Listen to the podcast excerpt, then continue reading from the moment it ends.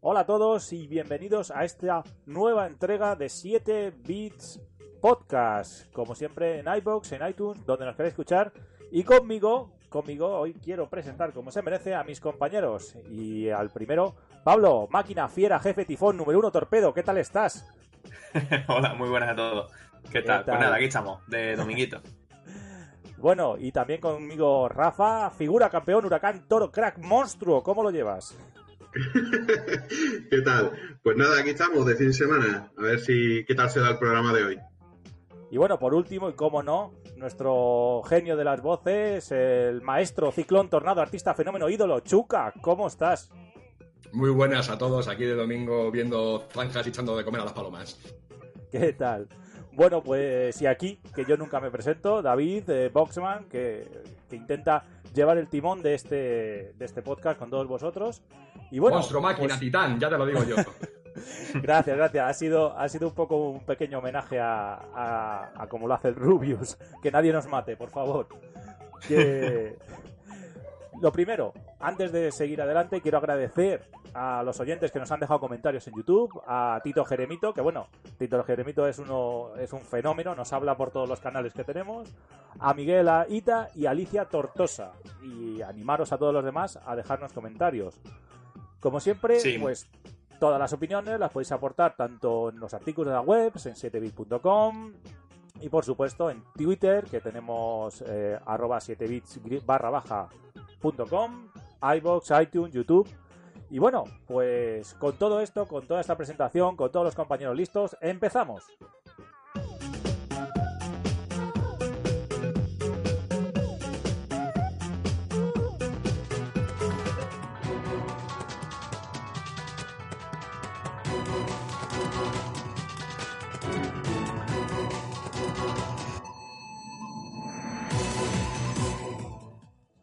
Bueno, hoy venimos ya en vuelta al cole, venimos cargados de contenidos, vamos a tener como siempre al principio las noticias, vamos a hablar de qué estamos jugando, analizaremos uno de los juegos de los que más se ha hablado para Switch, que es Octopath Traveler, y además, y además, eh, chicos, queremos también deciros que tenéis sorteos, sorteos que nos podéis seguir en, en la página web, en 7bit.com, en Twitter, y ya hemos dado esta semana pasada una tarjeta de PlayStation Networks de 10 euros que se la llevó arroba nitroxvfl. Y este nuevo sorteo, esta semana, arrancamos con un pedazo de sorteo en Steam que, os podéis llevar nada menos que el Batman Arkham Knight. Nada menos, ¿verdad? Chicos, por aquí, Pablo, Rafa, comentadme cómo pueden participar. Correcto, pues nada, básicamente suscribiros al canal de YouTube y, bueno, el retweet al propio tweet en el que avisaremos del sorteo para que más gente pueda participar en él. Así que os animo a todos a que, a que consigáis este juego, que la verdad es que teniendo en cuenta que ha salido Spider-Man hace poco y estaréis todos con muchas ganas de, de superhéroes y tal, pues mira, es una buena manera de... bueno, así que ya sabéis, si queréis mi juego, si queréis mi juego, tenéis que participar. Como podéis, tenemos también por aquí a Batman. ¿Qué tal, Batman? ¿Cómo ha ido después de Arkham? Buenos días, aquí de tranquileo también, echando también de comer a las palomas. Todos echamos de comer a las palomas. Muchas gracias.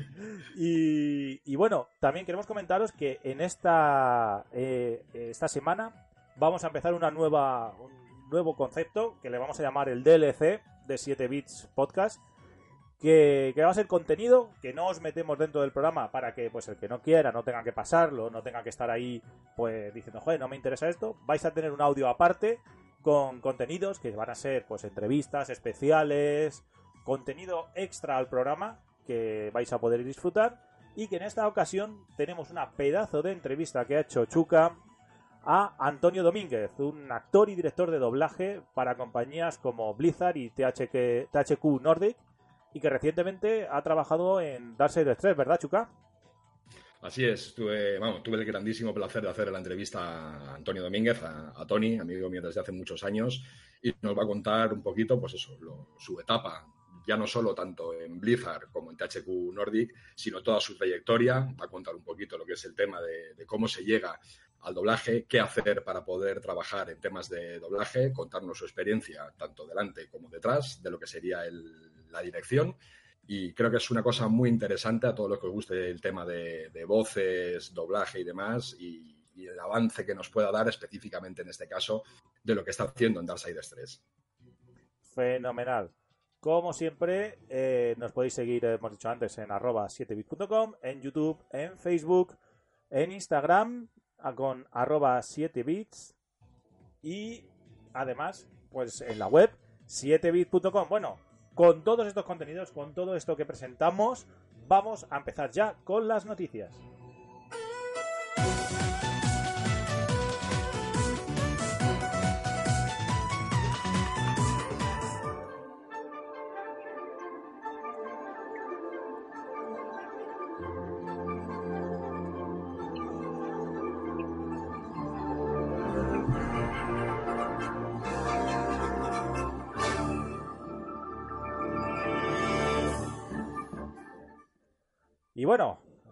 De vuelta empezamos con las noticias y vamos a empezar con lo que más nos gusta a los jugadores. Juegos gratis, juegos gratis. Eh, ¿Qué tenemos este mes en PSN Plus y en Xbox Gold? Vale, pues Pues, sí, sí. nada, eh, para PlayStation 4 tenemos Destiny 2, God of War 3 Remastered, Another World, 20 Anniversary Edition, CUF Director Cup, Fall Play, Sparkle 2, Saberes Poder y Here They Lie. Aunque bueno, algunos de ellos, pues nada, son de PlayStation Vita, PlayStation 3, como Sparkle 2, por ejemplo, que lo tenemos para PlayStation Vita, un juego muy interesante. O Saberes Poder Play-In, que este, en esta ocasión no lo he probado. Eh, Here They Lie PSVR para PlayStation Realidad Virtual. Y, y los más interesantes de este mes, que bueno, que serían God of War 3 Remastered y Destiny 2. Los De ese sabes tú bastante, ¿no, David? Que me he enganchado, me he enganchado mucho, Sí. muy fuerte.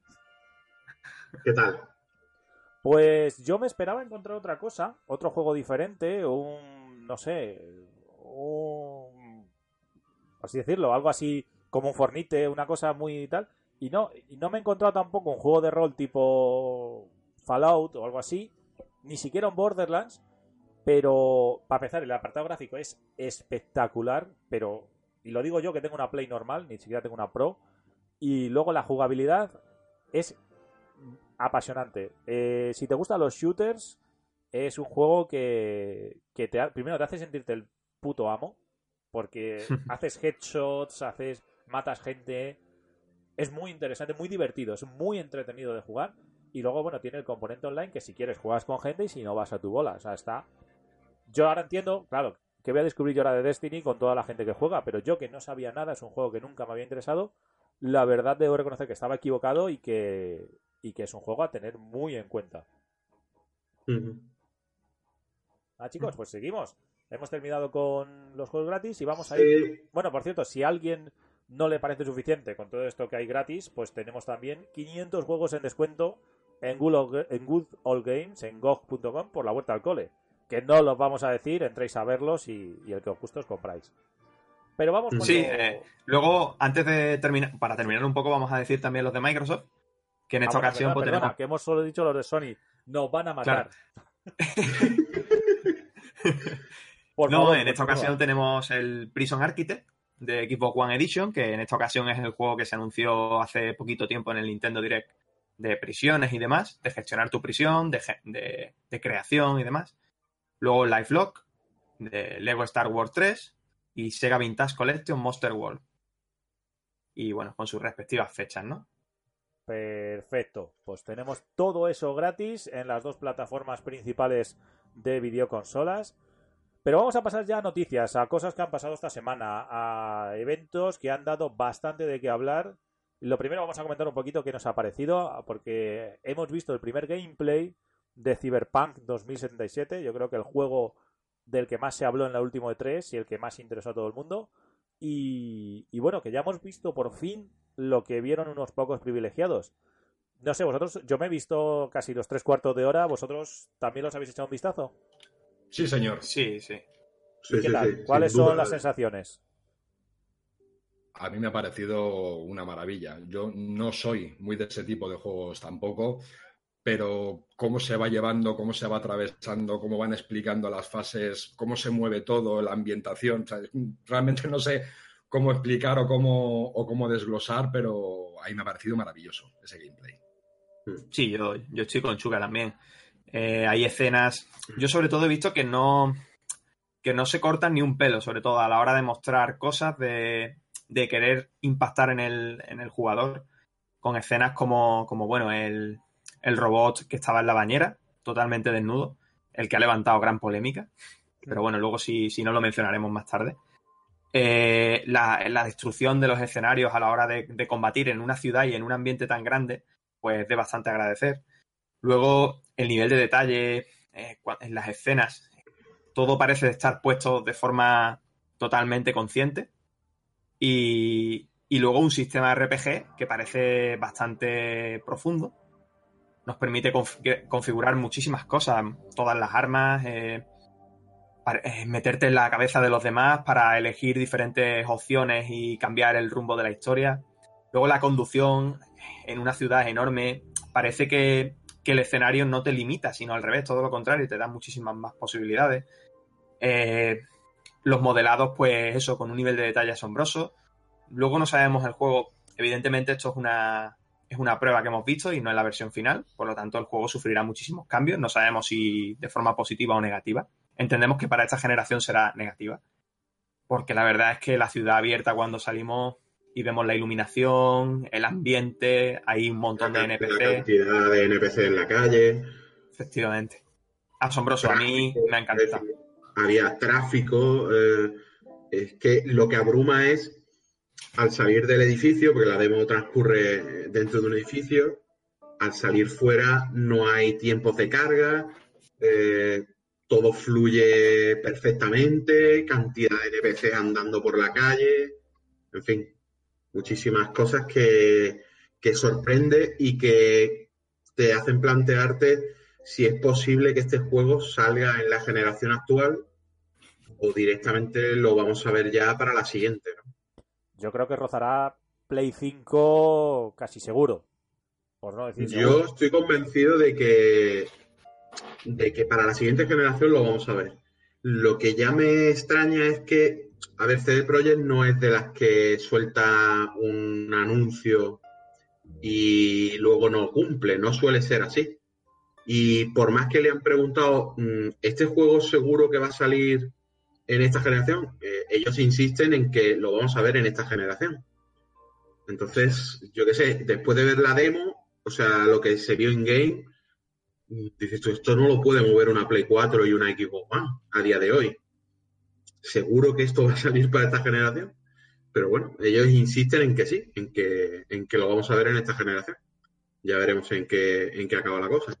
A mí me ha, me ha dado la impresión al ver el juego que parece un juego bastante escalable. Parece que, que, bueno, que CD Projekt tiene, ha tenido esto en cuenta desde un principio en el desarrollo y que, y que el juego parece que es bastante capable en el sentido de que si tiene que salir para esta, saldrá para esta y que luego se escalará para las nuevas generaciones aprovechando su máximo potencial. Y que a su vez, pues el PC tendrá una versión bastante privilegiada, una versión currada, como ya hicieron con The Witcher, aunque bueno, The Witcher creo que no es precisamente el caso porque The Witcher fue bastante lastrado por el tema de las consolas y todo esto. Pero bueno, yo creo que en este caso ellos han dejado claro que, que esto no va a ser así con Cyberpunk. Entonces nada, veremos a ver qué tal. Si hay versiones para todos y todos pueden jugar este juegazo que... Ojalá, ojalá. Sí. No sé, hombre, evidentemente lo que hemos visto en pantalla ahora mismo en el gameplay tiene que ser PC. Porque, porque tiene que ser PC, no, no hay otra historia. Sí, bueno, los desarrolladores comentaron que, que corrían un ordenador y dieron, incluso dieron las especificaciones. Eh, estaba jugándose con una Titan X.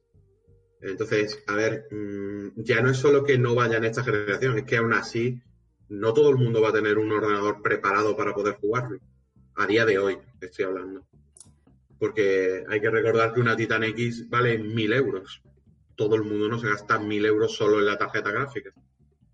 Entonces, Madre mía. Habrá, no que, ver, cómo... habrá que ver si, si, se cumple lo que ha comentado Pablo, ¿no? El hecho de que sea muy escalable y que gente que tenga una Titan X lo pueda flipar viendo el juego así, pero aquellos que tengan una 1050 pues también puedan jugarlo.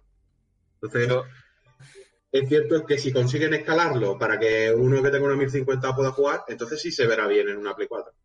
Pero Que- Quería hacer, quería hacer una, una comparación porque no sé si alguno de vosotros le, le habéis dado un poquito al Detroit Become Human. Eh, me Lo tengo, recuerda, pero no. No. pues, tío, mm, me- bueno, me está encantando, pero luego ya lo mencionaremos más tarde. El tema es que me recuerda al Detroit, tal cual, pero como si fuera el Detroit mundo abierto, cosa que evidentemente no es.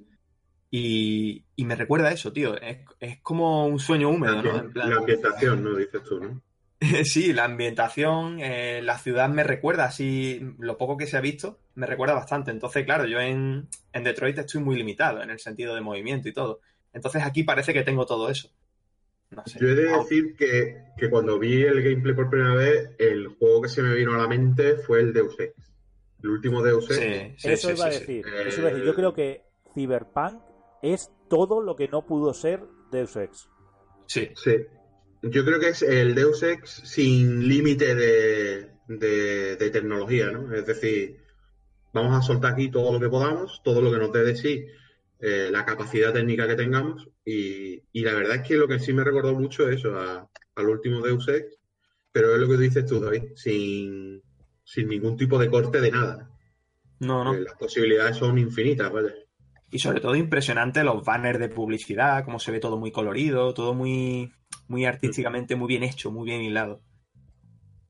Sí. Totalmente. Yo la verdad que eh, a mí me gustan mucho los Deus Ex, eh, todo el rollo de los implantes, todo el rollo de, de los, eh, las armas estas que sacan. Ah, Yo con The Witcher CD Projekt ya tenían mi dinero para lo siguiente que hiciera, pero es que eh, con lo que están mostrando ahora mismo de, de Cyberpunk, es que es increíble, o sea, es que parece un juego que, que no puede ser. Dices, es que esto no puede ser. Sí, Es- sí. es- es como cuando jugabas a GTA en 2D y decías, Buah, esto no puede ser en 3D. Y de repente te lo ponen. Pues igual, igual. Entonces, veremos a ver. Y cómo no, con CD Projekt y con este Cyberpunk, y vamos a hablarlo, ha habido la, la polémica de Baratillo. La polémica de siempre. Que, que si, para empezar, han dicho en, cier- en un artículo en el periódico del mundo que bueno, que no hay, que vale CD Projekt, ya me dejas elegir mujeres, pero ahora no me dejes elegir eh, transgénero, personajes transgénero. Porque no sé qué de Cyberpunk, que el mundo Cyberpunk y transapocalíptico parece ser que, que es lo que tiene que ser. Y luego también que lo de rescatar a una chica que está, nos lo recordemos, en un laboratorio ilegal donde la quieren sacar no los órganos, pero sí los implantes, en una bañera llena de hielo, resulta que es un desnudo gratuito solo para enseñar una teta. No sé.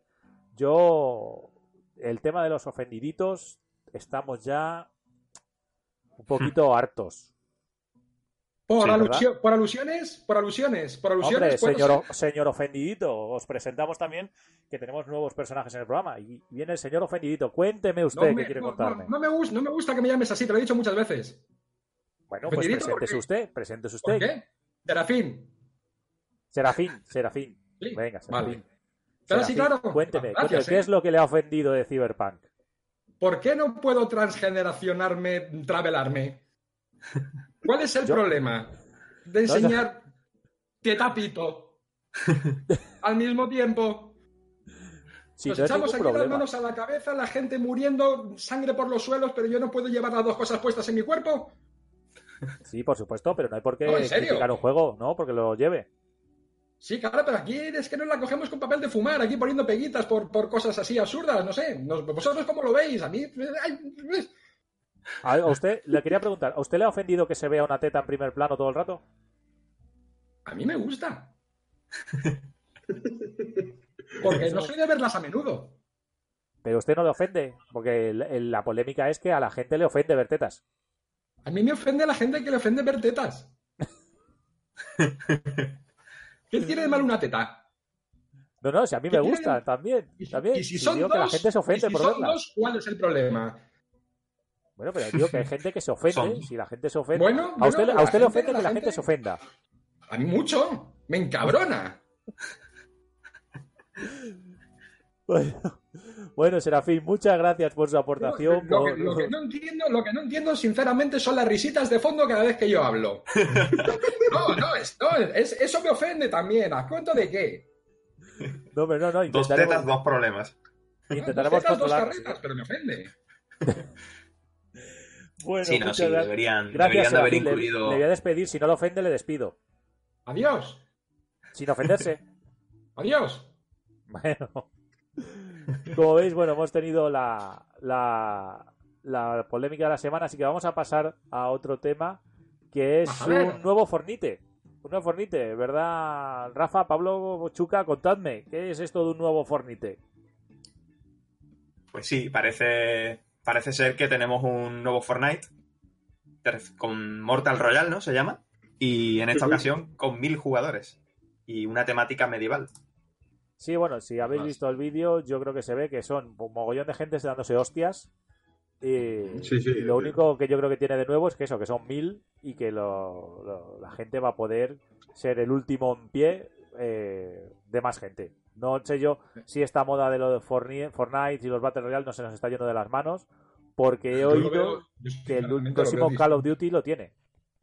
yo lo veo muy distinto en el sentido de que mm, aquí es el mogollón. O sea, esto es día de rebajas, primer día, corte inglés, 10 de la mañana, todos como lobos. Es, es una Sí, cosa. sí. Y, y es lo bonito de una, de una batalla épica medieval en la que veías que era todo el mogollonazo de gente repartiéndose, en este caso no por facciones, sino todos contra todos. Sí que me parece distinto. Fortnite, también sabéis que no es un, un tipo de juego, ni un juego el Fortnite como tal que me llame la atención, pero este, pues bueno, pues igual para, para probarlo, sabéis también, los que habéis seguido un poquito los últimos podcasts, que son juegos que a algunas personas de aquí nos encabronan mucho, pero sí que tiene la, la cosita de decir, vamos a ver dentro de todo este mogollonazo, a ver cómo salgo yo de aquí y a ver hasta dónde da para poder moverte, poder hacer y, y- poder jugar en general. Si no es continuamente asomar la cabeza y hasta el tío del mazo esperándote a que salgas de la madriguera. Sí, sí. Sobre todo eso, yo recalcaría que a nivel gráfico no portento, precisamente para que el juego vaya fluido y que las mil personas pues, puedan combatir de forma, pues eso, práctica y, y que sea divertido. El juego va enfocado a ser muy divertido, pueden montarte en monturas, lanzar hechizos. No sé qué nivel de configuración pueden llegar a tener los personajes aún. Pero bueno, eso, parece para meterte en un grupito con unos colegas y, y tratar de echar la tarde. Bueno, vamos a ver qué, qué dará de sí. Pero lo que sí que van a dar de sí mucho son los indies. Los indies en, en Switch, en Nintendo Switch, que han protagonizado un Nintendo Direct. Bueno, al menos el último, porque el que iba a haber esta semana se ha anulado por, por un tifón. Así que ya hablaremos de él en el próximo programa.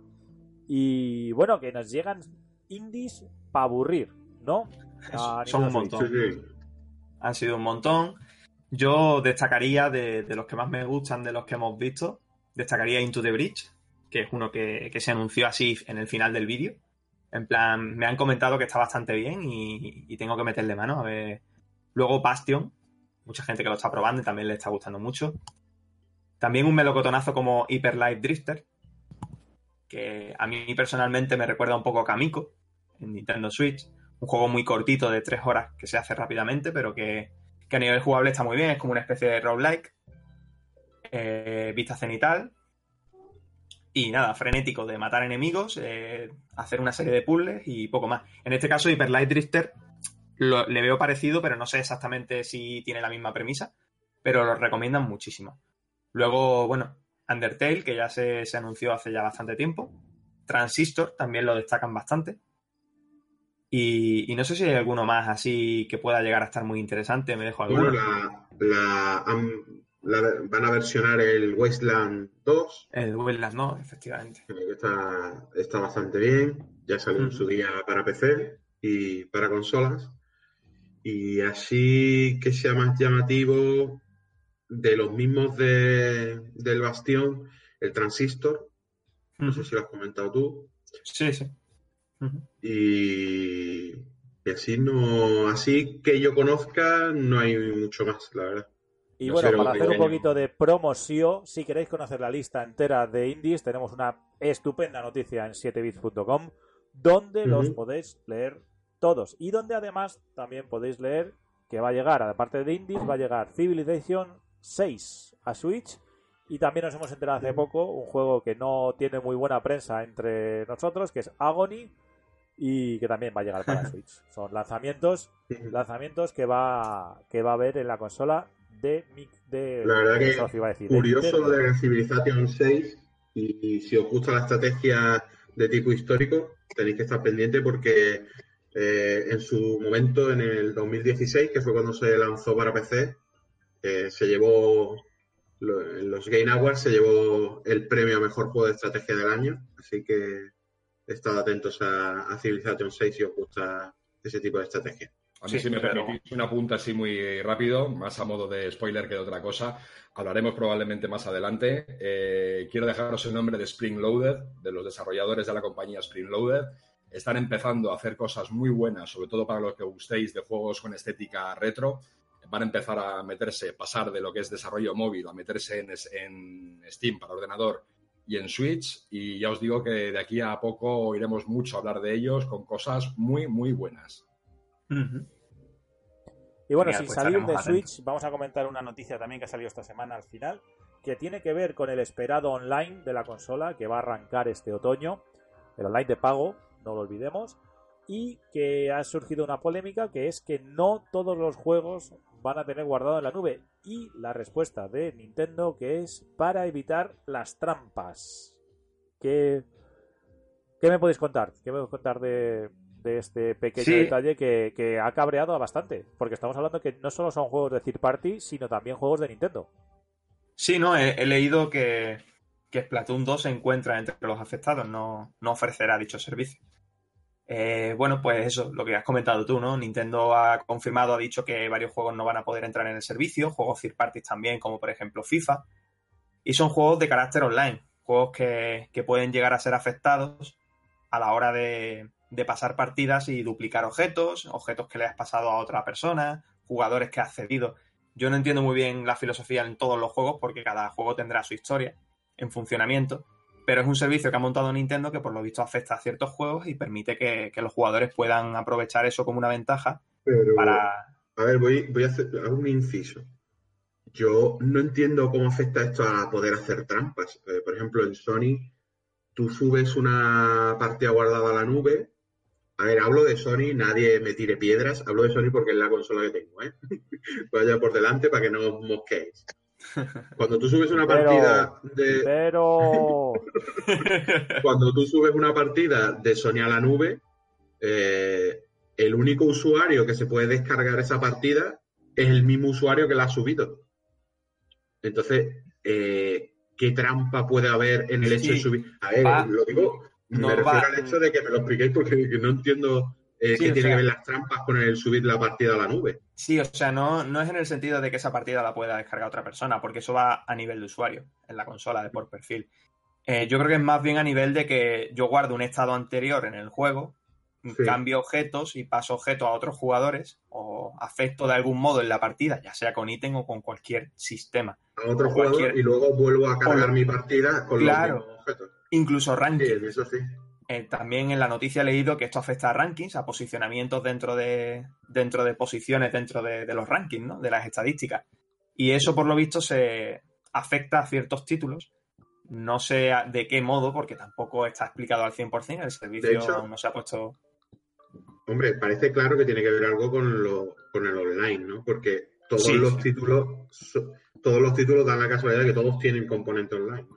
Yo quiero deciros que yo amo a Nintendo, yo soy muy nintendero de toda la vida, pero también Nintendo me saca de mis casillas. Recordemos que el chat de Nintendo Switch se hace a través de una aplicación con el móvil y con una movida que te cagas, no sé qué. Ahora, uy, es que el online nos hacen trampas. Nintendo sabe hacer muy bien lo que sabe hacer muy bien, pero en cuanto se meten cosas que, que son de los demás, eh, pues esto, un online de pago, que tal, cual, que no lo ha hecho nunca, parece que están acojonados. Y todo, y ven, son como, eh, pues eso, las viejas que se asustan con las noticias del telediario. O sea, igual. Uy, Dios mío, que puede haber trampas en el online, vamos a hacer algo. Uy, Dios mío. yo no sé si os da la misma sensación a vosotros, pero Nintendo le tiene pánico. Yo creo que ha sido de siempre. Le tiene un pánico tremendo a no tener control sobre sus cosas. Sí, sí, desde luego. Eh, de hecho, mm, los youtubers que quieren subir vídeos de Nintendo, ¿por qué no lo hacen? Pues porque Nintendo quiere controlar absolutamente todo lo que tenga relación con ella. Y entonces, pues yo creo que esto es una medida para eso, para, para tener controlado todo lo que, lo que tiene relación con ellos, ¿no? Pero en, el Nintendo- caso, en el caso de estos juegos guardados, a mí, o sea, sin saber las características, la explicación técnica de por qué lo hacen, pero vamos, a mí me parece la solución fácil de, como no sé caparlo, directamente no lo pongo. O sea, me Sí, parece completamente. una- Yo opino también la igual, vía-. La, vía, la vía lamentable.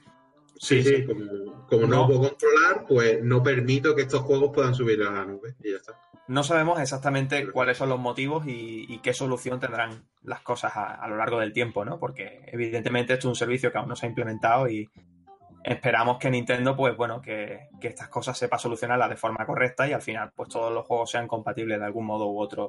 O por lo menos que se pueda salvar el modo campaña del- de, los juegos online. En fin, que no sea simplemente hay juegos que no se pueden guardar, fin de la historia. Y que a la consola tuya le pase algo lo que sea y al final las partidas las pierdas. Habrá gente que se quejará y entiendo que Nintendo esto lo sabe y, y digo entiendo, claro, como Nintendo nunca se ha metido en este terreno, tampoco sabemos. Lo más gracioso es que recordemos que antes el online en, en Wii U, en LS era gratis y ahora es de pago. Y lo pones de pago y quitas cosas. Nintendo, te queremos, pero joder, macho, siempre nos estás haciendo alguna. Eh, bueno, vamos a pasar de Nintendo porque, como decís, no podemos saber qué es lo que pueden estar pensando en, en la empresa de Kyoto. Y nos vamos a pasar al nuevo Assassin's Creed Odyssey, que al menos para los de la Master Race, al menos para los que tienen un PC, ya saben los requisitos mínimos que necesitan para moverlo en 4K. Y como yo sé que vosotros sabéis del tema, quiero que me, que me comentéis un poco qué os parece. ¿Son buenos, malos, regulares, accesibles, no accesibles? ¿Cómo lo veis? Yo ya he comentado a los vecinos que cuando me lo compre, la primera semana se van a quedar sin luz en toda la manzana. A ver, eh, bueno, ya sabemos que los requisitos mínimos recomendados, en este caso hay tres, ¿no? Están los mínimos, los recomendados y para jugar a 4K. ¿no? Eh, de todos es conocido que el- las compañías inflan un poco los requisitos, pues porque sí, porque promocionan el vender hardware y ese tipo de cosas, ¿no?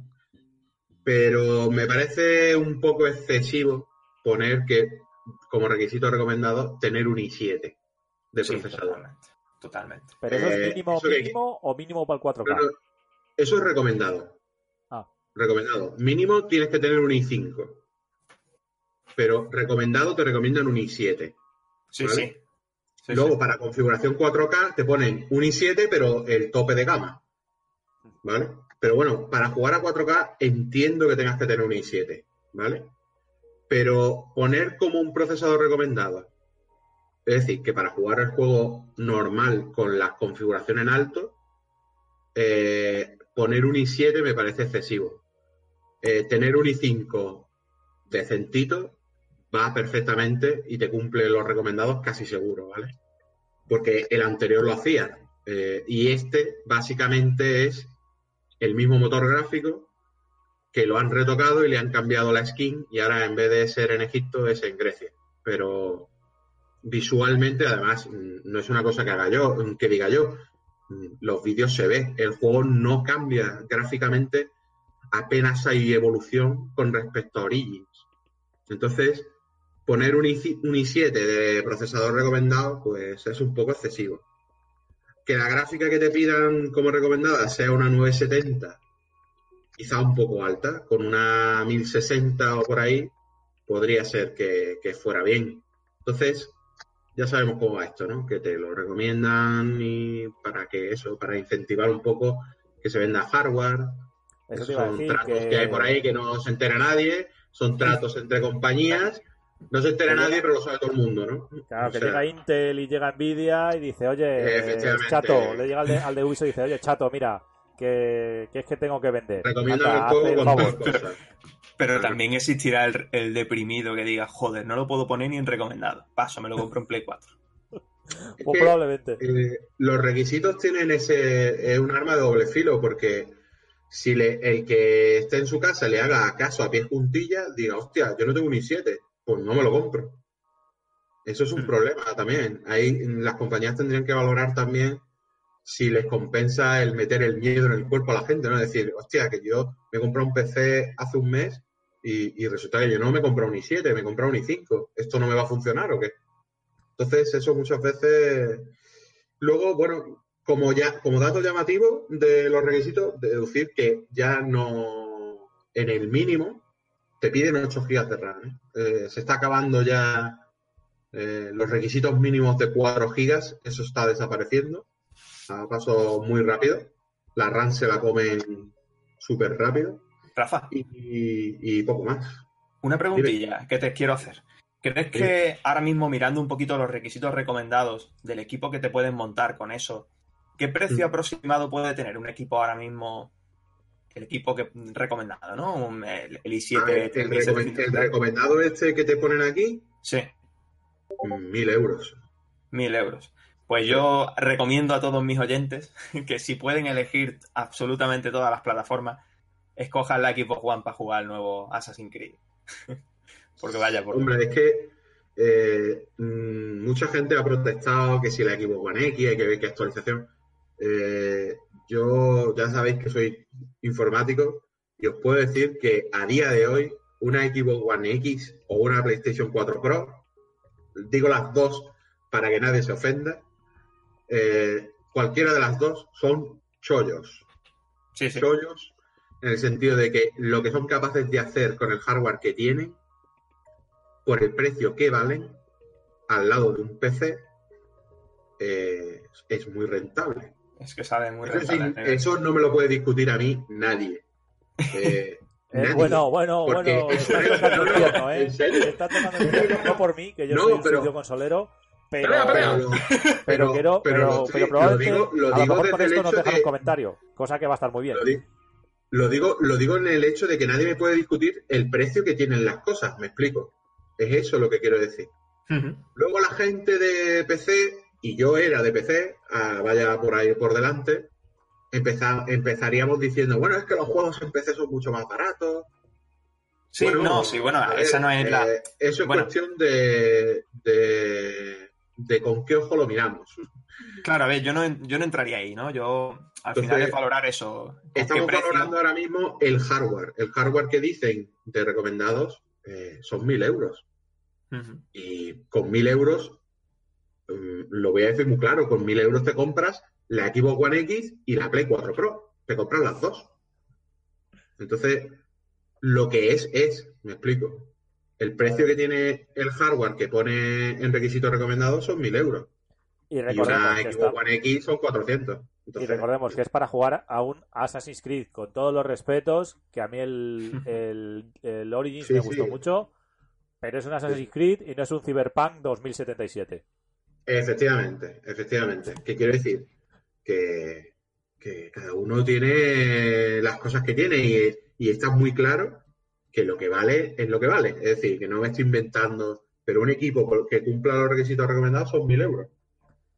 Bueno, pues esto será para jugar a lo más nuevo que llegue al mercado, aunque sea Assassin's, aunque sea Cyberpunk, pero vamos a hablar de algo no nuevo, al revés, de hace un montón de tiempo. Vamos a hablar de Doom 2, que 24 años después se ha descubierto cómo hacerse el 100% del juego, porque resulta que había una zona oculta donde te tenían que empujar unos enemigos para entrar. Y, y que la han descubierto ahora. Y John Romero ha certificado que eso está hecho a propósito, que no es un bug y que bueno, que ya está bien que lo hayan que lo hayan descubierto.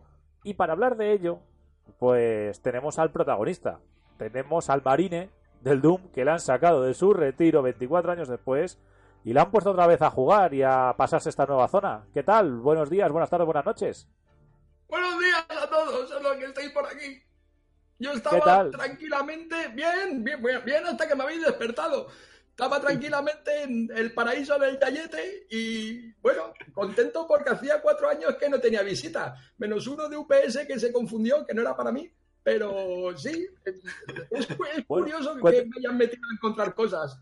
¿Cómo ha sido, cómo ha sido estos 24 años y cómo ha sido esto de que le habrá llamado John Romero, le habrá dicho, oye, que tienes que volver, que se han enterado de que faltaba un trozo del juego? Sí, John Romero dando por culo. obviamente, pero sí, había un agujero que me caí y zona nueva, fíjate. Bueno, ¿Y cómo, cómo lo lleva? ¿Qué tal? Bueno, ¿se ha, ha- se ha puesto en contacto también con el ciberdemonio? ¿Qué ha pasado todos estos años? ¿Ha vuelto con usted? Sí. ¿No ha vuelto? No, tenemos una relación así un poquito chunga, por aquello de dispararnos, eh, ¿lo entienden, no? Entonces, yo he pasado estos años, pues lo que hace la gente retirada, cultivando, jugando a la brisca, robándonos el sintrón y pasando el tiempo libre de, de tranqui. Yo, ya que le tenemos a usted aquí, y esta semana Sí. también ha habido eh, novedades en otro juego de tiros, porque bueno, es que usted es un veterano de los shooters Sí. y queremos saber su opinión. ¿Qué le parece? ¿Qué le parece Sí. el Fornite? De este que juega chaval- la chavalada. ¿Cómo se escribe? Fornite, Fornite, ¿cómo se oye? Fornite. Ah, el juego ese en el que va la gente construyendo chozas mientras que dispara. No, pues, Tú me parece una... No, no, no me gusta. ¿Cómo me va a gustar? Aparte, a mí me gustaban los juegos de tiros con sonido retro. ¿Os acordáis que cuando me hacían daño se oía ahí un... "Ii, eh, ii"? Aquí no. Y bailan. ¿Usted, ¿Usted bailaba en el Doom? Yo arrasaba las pistas, pero fuera. Pero digo que no, en el juego este una de las eh, Sí. cosas que más hace la gente es bailar ahí con el muñequejo. Yo no sé si usted se pone ahí a bailar con los ciberdemonios, las albóndigas esas sangrientas. No sé si ustedes después de echar la partida os ibais ahí al guateque. Había, ahora en la residencia hay una Marisa que tiene 76 años, que tiene marcha, pero no era el momento. ¿Sí? Bueno, le ¿Seguís vamos, ahí? le- sí, le vamos. Hola. Le, va- le- le vamos a dejar volver a su partida y bueno, ya, ya le llamaremos alguna vez, porque sabiendo que vuelve a estar usted en activo, eh, creemos que tiene experiencia suficiente para, para comentarnos la actualidad de los juegos, al menos de los de tiros, ¿no? Soy- sois unos civiles muy simpáticos. Muchas gracias, muchas gracias, señor Marine del Doom. Hasta la próxima. A ti, a ti hermoso. Adiós. Bueno, continuamos con las noticias después de, de esto. Sí. Bueno, ya le llamamos, ya le llamamos, no se preocupe. Adiós, adiós. Y, y hablando de que se han descubierto, no nos tenemos que ir hasta, hasta un juego de hace 25 años, sino a uno de hace muy poquito, que es el Zelda Breath of the Wild, donde ha habido un YouTube, youtuber que, que ha descubierto una zona oculta, aunque bueno, parece más una zona en obras que, que una parte del juego, ¿no? Sí, eh, parece el típico hub, la típica, el típico sitio que utilizan los desarrolladores. En este caso, para, para trabajar los DLCs nuevos. Y, y nada, un sitio súper extraño.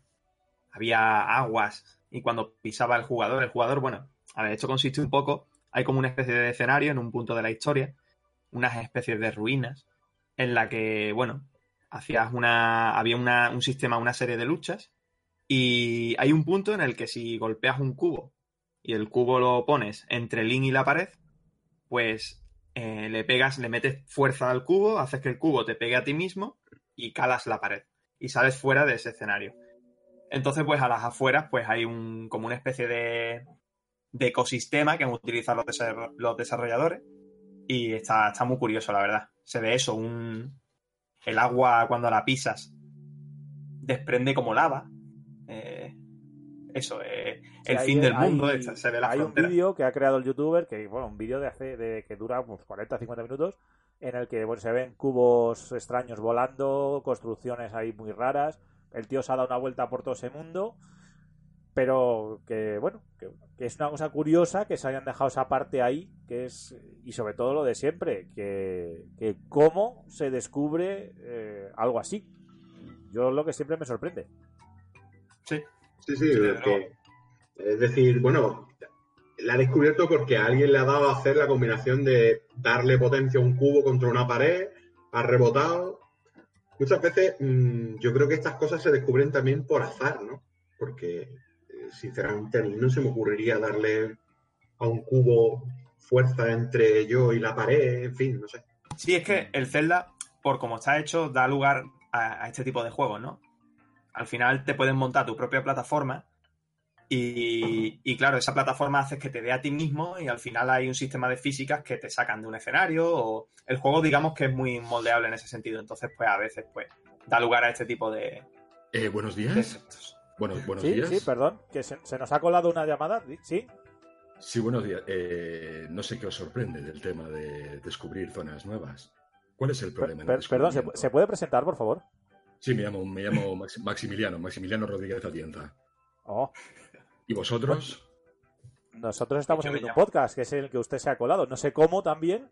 eh, no sé cómo ha Ah, oye, interferido es nuestra un- señal. es un- sin problema, es un placer para vosotros que yo esté aquí, no hay problema. ¿Y, y qué te parece este sistema de Zelda? Este ¿Cómo, sistema cómo se nuevo puede que se ha a descubierto. descubrir algo así? ¿Cómo, ¿Usted lo descubre? ¿Usted se Sí, entera de yo estas me cosas? todo- yo estoy todo el día descubriendo cosas nuevas y maravillosas. ¿Tengo que daros detalles de cómo se hace o a qué, este- qué- qué- qué es lo que pretendéis? ¿Qué, esperáis de mí? No, bueno, que, no- que ya que ya que primero nos ha hackeado la señal del podcast y se ha colado Sí. eh, sin que lo supiéramos, Tú también, te has dado, tú también te has dado cuenta, ¿verdad? eh, sí, sí, ha sido algo. Sí, sí, sí. sí. Pues eso, no sé, ¿qué, qué técnicas utiliza usted para, no solo para hackearnos a nosotros, sino para descubrir una zona oculta en un juego? Esto yo utilizo una técnica de lo que se llama descomposición de hardware mixto por software inmerso. De acuerdo. Sí, De acuerdo. sí, sí, o todo- Yo le voy a pedir, señor- detalles, Señor. Max, que... Maximiliano, bueno, por favor, no tenemos confianza aún. Bueno, pues, ¿cómo, perdón? ¿Cómo me ha pedido que le llame? Maximiliano, Ma- Maximiliano, Maximiliano. Ah, Maximiliano Maximiliano, claro, le viene Sí. muy bien, claro, porque usted es top. Claro, usted Sí, es Max. sí, por, por supuesto, de Max. Bueno, yo le pediría que si podemos continuar con el podcast. Continuad, continuad, piltrafillas. Vale, muchas gracias. Muchas gracias. Gracias por su permiso. Continuemos, continuemos con las noticias después de esta sorpresa. ¡Sí! Y... ¿Eh? ¿Cómo se apaga esto? Marine, señor Se me Marine, están por favor, acumulando. a- a- aquí, desconecte. Descon- El botón rojo. Bueno, Gracias. Continuamos con las noticias y tenemos un nuevo sello Peggy para los juegos, para que uno de esos tantos que no se lee ningún padre ni, ni nadie que va a comprarle un juego a un niño, bueno, pues ahora va a haber un nuevo icono en el que se va a indicar que el juego tiene compras in-game. Después de toda esta polémica de los loot box y todo esto. Y yo, bueno, más que la noticia, que siempre es una buena noticia que, que, pues eso, que se indique lo que hay dentro de los juegos para que la gente lo sepa antes de comprarlos. Eh, yo quería preguntaros si creéis que esto va a servir para algo y si la gente los va a leer. Hombre, servir, servir para algo creo que sí. Porque al final ofrece cierta información a esos padres que van con los niños a comprar un juego. Pero al final el 90% de los padres no, de- desgraciadamente, no, no están atentos a, que hacen a lo que hacen sus hijos. Y al final, pues, probablemente este problema siga ocurriendo. Esperemos que al final, pues, sirva para reducirlo un poco y, y que por lo menos los padres estén informados de lo que sus hijos compran y vean los peligros que, que puede conllevar a, a cierto tipo de videojuegos en los que te puedes dejar un sueldo, vaya, con la tarjeta configurada. No, bueno, aparte de que ya no vuelvan a salir noticias esta del niño se ha gastado 5.000 euros en sobres del, yo qué sé, del juego de turno, eh, yo el rollo concienciar eso, de que cuando vean un anuncio online, porque esto está en todos lados, que le den la vuelta a la caja y que hay iconos tanto de violencia como de lenguaje, como pues de si es online, si no es online, si pueden hablar con gente, si no pueden hablar que no cuesta nada informarse un poco y que, como todo en la vida, igual que no le dejan ver a sus hijos ciertas películas, que no está de más, pues decirle que no de vez en cuando. Limitar, limitar. Sí, sí. Yo no tengo hijos, eso lo voy a decir por delante, pero yo sé que, por ejemplo, Chuca sí que tiene cercano un pequeño infante y, es el tema de que hay que controlar un poco también, pues eso, a qué tienen acceso, nada más. Tengo, tengo dos, de hecho, la, la mía propia y el hijo de mi pareja. Y es muy difícil, es muy difícil controlar, y obviamente yo no me meto en, en mi caso, yo, yo entiendo que hago las cosas de la mejor forma posible, pero sí que conozco mucha gente, por desgracia, y en el caso de algunos amigos míos, que es, eh, ya pasa tanto con videojuegos como con películas, con cualquier cosa, es yo le compro esto que quiere para que no dé la lata, está entretenido y ahí está. y da igual si son tiros o no, y ya sean películas, eh, videojuegos, series. Mm, podríamos hablar también mucho tiempo de lo que supone ya no solo el contenido de lo que es el juego como tal, que si sangre, que si tiros, sino la reacción que el estrés, que el perder, que, el entorno producen sobre, sobre el chaval que está jugando. Mm, yo miraría mucho y preguntaría mucho, que para eso también tienen que estar los encargados de, tienda puestos en lo que venden, de, lo que puede suponer para una persona que juega. Para mí es importantísimo. Sí. Yo ya sé lo mínimo. Que, he ido a tiendas y viendo que el dependiente le daba igual lo que iba a comprar la abuela al nieto, me he metido yo por medio y el pobre chaval se ha quedado sin el GTA o el Call of Duty de turno, pero es que creo que es que es importante si queremos que tomen en serio esta industria, tiene que ser seria. Y ya está. Es que no es normal que haya niños de 10 años jugando a GTA. Eso no es normal. No es lógico, no debería de ocurrir. Pero sin embargo, yo Que yo creo que, no es normal que haya niños de, 10 años jugando a Fortnite. Y los hay a patadas. Sí, sí. Pero en mayor parte os puedo poner, os puedo poner caso, caso real, perdonad, caso real duro de padre, padre, un, un, antiguo amigo mío, cuando estaba el niño jugando al, al, GTA, chaval de 11 años, comerse una hostia que se llevó de su padre por la calle porque le había dicho a un amiguito suyo que te reviento cuando tenía toda la estantería lleno de juegos de ese tipo. Entonces, ¿qué, qué, con qué autoridad o con qué poca vergüenza actúas así con tu hijo? Uf. Ah, claro, es que eso. Porque los padres, lo que, lo que has comentado tú, Chuca, que muchas veces compran lo que sea para que el niño esté distraído y le deje en paz y no son conscientes del contenido que están permitiendo que su hijo vea.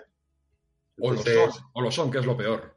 Sí, en ese caso es todavía peor, ¿no? El ser, muchos serán por desconocimiento, pero eh, esto, como dice la ley, ¿no? El desconocimiento de una ley no te exime del cumplimiento de la misma, ¿no? Pues esto es lo mismo. Es decir, eh, tú no te puedes lavar las manos en una cosa que va a influir en la personalidad de tu hijo. yo soy de esa opinión, es decir, bueno, yo tengo al niño distraído y ya está, esto no va así, porque para eso no se tiene un hijo. Un hijo no es un tamagotchi. Sobre todo que a nosotros se nos llena la boca a todos los que nos gusta esto de que esto es un hobby, de que esto aporta muchas cosas, de que es muy divertido, de que nos encanta compartirlo y tiene mogollón de cosas buenas, siempre y cuando eh, favorezcas eso. O sea, aprendas eh, cómo utilizar las cosas. Es como todo. Ni el cine es malo, ni los videojuegos es malo, ni, ni jugar al fútbol es malo. Si es malo cuando va tu padre y te insulta o le insulta a tu entrenador o pues el fútbol deja de ser bueno. Efectivamente. Claro. De todas formas, a mí me gustaría aclarar un poco que yo creo que al final la industria cada vez envejece más y, se va adulterando, se va adultando en el sentido, se va haciendo más adulta, ¿no? En el sentido de que los padres empiezan a entender y empiezan ya cada vez a estar más familiarizados con los videojuegos. Entonces, esto es como cuando un padre coge a su hijo y se va a jugar al fútbol y juega con él al fútbol. Eh, ahí está siendo partícipe porque el padre entiende lo que es jugar al fútbol y entiende los principios que está transmitiendo a su hijo. Con los videojuegos no es así, con los videojuegos es eh, yo vengo con mi hijo, yo estoy trabajando y le compro el juego al niño para que eche el fin de semana jugando y yo me desentiendo. En ese sentido debería ser igual. Yo cojo a mi hijo, juego con él, entiendo lo que está haciendo, lo que está viendo y de esa manera pues al final mi educación es mucho mejor. Entonces yo creo que esto con los años irá mejorando, espero que mejore, porque claro, cada vez los padres son más adultos y cada vez entienden más este, este mundillo, ¿no? Entonces yo quiero creer eso, ¿no? Y hablando juegos polémicos, en su época que madre mía, cuando esto era polémico, resulta que tenemos una nueva nueva aventura de Larry, de Leisure Suit Larry Wet Dreams Don't Dry, una nueva aventura picantona de Ahí está, cuando que en su momento era, era Dios mío, nadie piensa en los niños, que se ve y no se veía nada. Todo el mundo se echaba las manos a la cabeza. ¿eh? cuando me llevo películas de Fernando Estés y Andrés Pajares, que aquello era, vamos, lo máximo. Ahí está, ahí está. Pues bueno, una, una, nueva aventura gráfica. Yo reconozco que a mí los Larry me hacían muchísima gracia y me gustaban. El, último, el del crucero, me moría de risa con él. Y tampoco lo veías más allá de, de, la coña fácil del loser que, que bueno, Así que bueno, pues otra nueva historia, una aventura gráfica en la que pues otra vez es un perdedor e intenta ligarse a todas y a partir del 7 de noviembre pues va a estar en Steam y para este sí que no van a hacer falta un ni un i5 ni, ni, ni una No, no, no. gráfica Nvidia ni nada. Este lo vais a poder disfrutar todos todos como, como lo que tengáis. Sí, totalmente. Y seguimos con más noticias. Un nuevo Gamepad de Xbox. Bueno, mejor dicho, dos. Dos y muy especiales, ¿no? Sí, Hola. Sí, pues Microsoft, eh, no sé si fue en el E3, creo que sí que fue en el E3, o poco antes talentó un Gamepad expresamente diseñado para, para personas con discapacidades. Y nada, simplemente pues se ha puesto ya a la venta. Y luego han anunciado un, con motivo de, de la, de la salida de la versión 1.0 del Player Unknown Battlegrounds en Xbox, pues han anunciado un Xbox One Controller a prueba de, de grasa de pollo, ¿vale? Esto tiene su gracia por porque cuando ganas una partida de, del, del PUB, pues te dicen una cosa relacionada con los pollos o algo así. Vosotros lo sabéis mejor que yo. Winner, winner, Chicken dinner. chicken dinner, Chicken que es también Esa. lo que, bueno, si ha visto Ajá. alguien la película 21 Blackjack, que en los en los casinos chinos, pues es lo que dice la gente, es como el como lo que dicen para cuando ganan la partida. Cuando es como una frase hecha. Que en España no tiene mucho sentido, pero parece ser que, que en Estados Unidos es algo como muy extendido. En España, Bueno, no tiene, se- en España no tiene sentido porque vosotros sois unos losers pequeños. Se- Otra señor vez ha interrumpido, ¿eh? Gracias. Veo que nos sigue escuchando ahí en la sombra. Hombre, faltaría, faltaría más pequeñuelos. Bueno, sigamos, sigamos después de estos nuevos accesorios. Digamos también que yo, la verdad que creía que era solo para móviles, pero parece ser que el Final Fantasy XV Pocket Edition HD eh, llega a Play 4. Eh, ¿Qué aporta a este juego? Si, no sé si lo sabéis, si lo habéis visto, pero no sé muy bien qué aporta esta versión chibi, que parece ser que es la misma historia, ¿no? Eh, sí, es el mismo juego, pero con estilo chibi y bueno, la jugabilidad pues cambia un poquito. Es por pulsación, es una versión muy pensada para móviles, pero en general yo creo que la crítica es positiva. Eh, que han intentado que no, que no varíe mucho a la versión normal de Final Fantasy XV y, y sale a un precio reducido a 29,99 dólares. Sale en PS4 y en Xbox One. Y un poquito más tarde en Nintendo Switch. Bueno, bueno, en Nintendo Switch le veo más cabida, pero bueno, pues ya, que ya sabéis que tenéis en consola esta versión de gama media del, del Final Fantasy Sí, XV. es que- y- En realidad no se entiende muy bien qué es lo que pretende Square Enix con este juego, porque entiendo, entiendo su salida en móviles, ¿no? Porque, bueno, evidentemente Final Fantasy XV no puede correr en un smartphone, pero que hayan decidido que la versión que hicieron para móvil ahora la hagan en HD para la consola, cuando ya está el Final Fantasy grande, no sé, no... Bueno, yo creo que es más bien bueno, pues tenemos la oportunidad de poder rascar algo más de dinero con la franquicia y al que le guste la estética chibi, pues puede, puede lanzarse por él. Pero más allá de eso, es la misma historia, así que no... Sí, desde, desde un principio vendieron que Final Fantasy XV estaría disponible en todos los dispositivos posibles. Y esta es la manera, pues, de llegar a los móviles, que también es un mercado interesante, y, y ya Switch, porque no, definitivamente si esto sale en Switch, eh, dudo que haya una versión del normal en dicha plataforma. Qué pena, qué, qué pena que Switch se pierda la versión normal y se tenga que conformar con esta, pero bueno. Vamos Pues a seguir y ya pena, que tenemos todavía tiempo para noticias y con algo, volviendo a CD Projekt, que hablamos de ellos al principio, pues retomamos porque se está montando la serie de Netflix de The Witcher y para empezar ya tenemos cara para Geralt, que va a ser Henry Cavill, que bueno, la gente le tiene que recordar porque ha sido Superman en tanto en las películas de Superman como en la Liga de la Justicia. A mí me parece que está bien, pero yo hubiera preferido un personaje más canallita. Este tío le veo demasiado cara de buen tío. No sé cómo Sí. vosotros le veis. Sí, le falta esa picaresca que puede tener Gerald de Rivia en ciertas situaciones, ¿no? Algo así, ¿no? De todas formas, tampoco hemos visto cómo caracter- caracteriza al personaje. Pero es verdad, es verdad, a mí me pasó un poco lo mismo. Ahora es verdad que en parecidos, cuando está maquillado y tal, he visto una, una foto en internet, que no sé si la habrá hecho un fan o qué, pero la verdad es que le queda bastante parecido el tío, ¿eh? No, A ver, en cuanto a, a presencia física, este es una Sí. mala bestia. O sea, eso Mm. vale, bien. Pero digo que no, no, no sé, quizás porque yo también no le he visto muchas películas a este hombre, nada más que le he visto en Superman y claro, Superman es el prototipo del héroe eh, super justo, recto y tal. Y, Sí, Gerald, sí, sí. pues Gerald es, es Gerald. A ver, eh, yo la última película que he visto de este hombre es eh, la de Misión Imposible Fallout. Sí. ¿Qué Eh, tal? a ver, es que de medio no- malo, ¿no? Claro, yo no quiero hacer spoiler de esa película, pero yo sí me parece que puede ser un poco macarra, ¿eh? Poco macarrilla, así a mí picaresco. sí A mí sí me pega y fíjate, más que que Sí, sea... me convence. Más que el tema del, del actor, me preocupa más, ya sabéis, en mi caso, el tema de mi eterna lucha con las versiones, que está claro que da para interpretar, que da para versionar, que para eso se hace. Lo primero es si realmente, como se pone en las, en las noticias, va a, ser una, va a ser una versión sobre el videojuego, que parece que es lo que va a ser, o sobre la Mm. saga de libros como tal. Para mí lo ideal, así Mm. como a rollo purista, sería sobre la, sobre la saga de libros.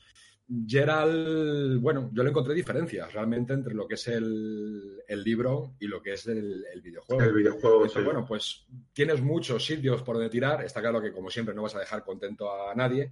Pero bueno, a ver si consiguen hacer así un término medio que, que, bueno, que pueda gustar y, y no destrozar la versión. Desde luego. Veremos a ver, porque el primer cambio que parece ser que va a haber no va a ser con Gerald, que bueno, que ya sabemos que es Henry Cavill, sino que, que, que Ciri eh, va a ser un personaje totalmente diferente al del videojuego. Eh, dicen que quieren meter un, un personaje racial, no han dicho todavía si afroamericanos, asiático, bueno, quieren que sea una mezcla un poco de rasgos.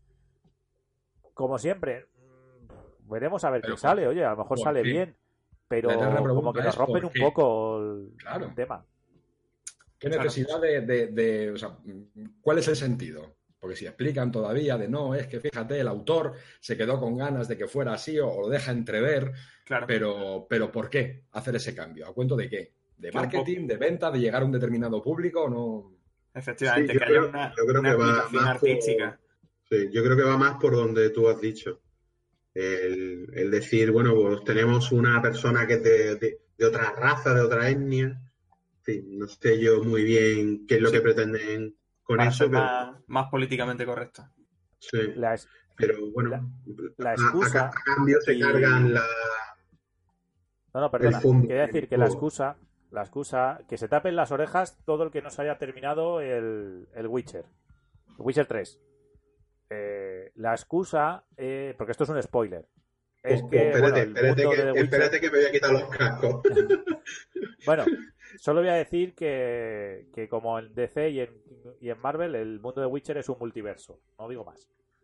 Eh, entonces parece ser que como es un multiverso, pues que como es así, pues que se puede, que pueden hacer lo que les dé la gana. Y fin del spoiler. Pues a mí me parece una, una- un argumento un poco peregrino, pero bueno, veremos Pero a ver. volvemos a lo lo que que hemos hablado, hablado muchas veces. Si vas a cambiar un montón de cosas por ser un multiverso, cambia el título. Comentaba el tema de La Torre Oscura, se puede, puede haber sido incluso una película de James Bond. James Bond en la Edad Media. Sí, que también es un tema de multiversos y demás, coño, pero es que, es que os estáis pasando por el forro todo lo que es la versión original. Claro. Y su premisa, su premisa precisamente es esa, entonces es una contradicción ahí. Que nos La explica, realidad- ¿no? Que La realidad es que en cuanto saquen el primer capítulo vamos a estar ahí como, como hienas Totalmente. para verlo. Hombre, bien Desde luego. Eso está claro. desde luego, Así que, tanto bueno, si es bueno como mal. Y ya, ya estamos llegando ya al final de todas las noticias y hemos juntado en una, una cosa muy curiosa, que es que en las últimas semanas, en la última semana, han salido noticias eh, que es un poco el mundo al revés, eh, porque los videojuegos solían basarse en juegos de mesa, en libros, y ahora son la inspiración para muchos juegos de mesa. De hecho, Bloodborne va a tener un juego de mesa, va a salir un, un Monopoly del Fornite, e incluso se ha creado un juego de mesa de Horizon Zero Dawn a través de crowdfunding que ha tenido un éxito tremendo.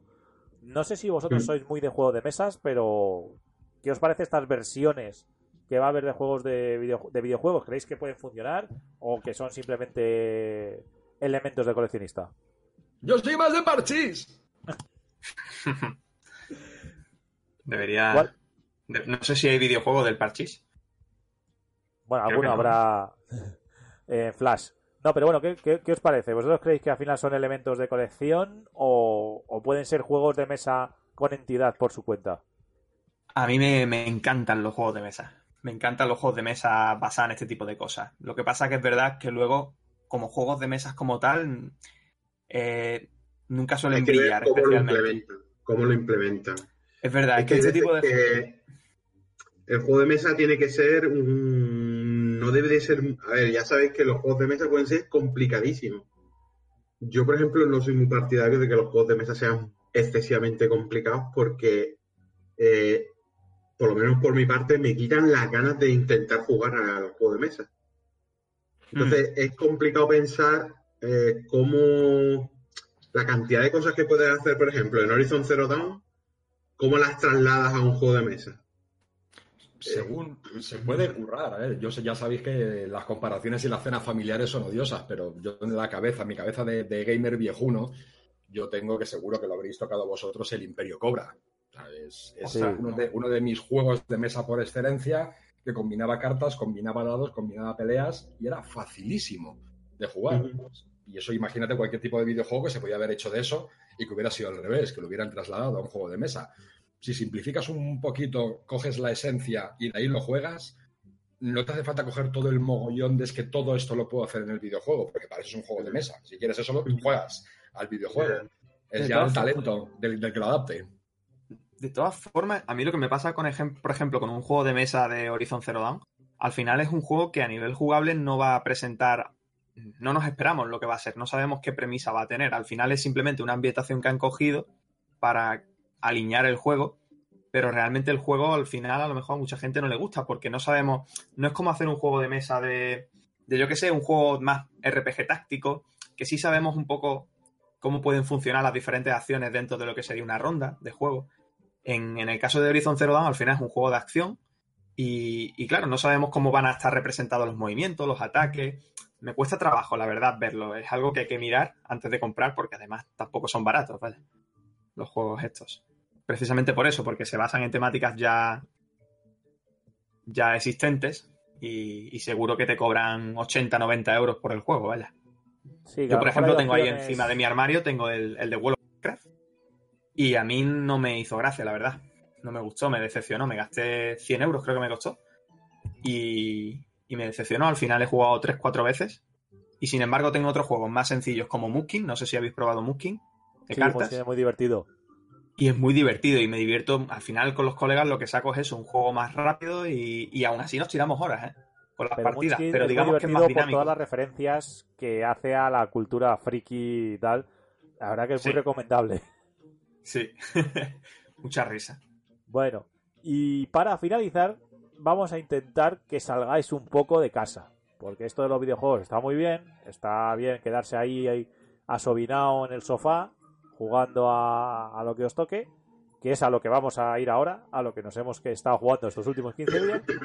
Pero eh, he descubierto por internet, y esto es hacer un poco de patria chica, yo soy de Talavera de la Reina, y me he enterado que hay una serie de eventos que se llaman Eventos Go, que son salones de manga, cómic y videojuegos por España.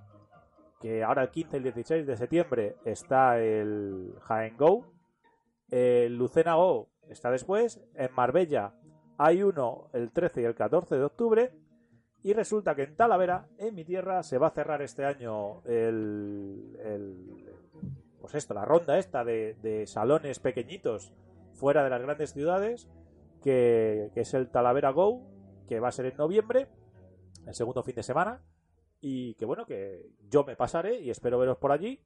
Y, y bueno, yo, joder, después de que fuisteis vosotros en Málaga también, que, que, haya este tipo de, de, de redes, de salones, me ha, me ha parecido muy interesante y sobre todo, se anuncian muy mal. Eh, si me están oyendo los organizadores de todos estos eventos, la página web hay que mejorarla, las redes sociales también. Tenéis que haceros, daros a conocer porque esto es muy interesante.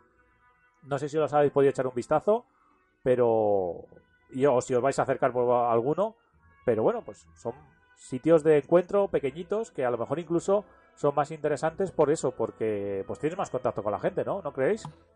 A mí es muy posible que me veáis en el de Talavera, sí. Hombre, pues habrá que ir de la mano. A mí me pilla un poquito más lejos, la verdad.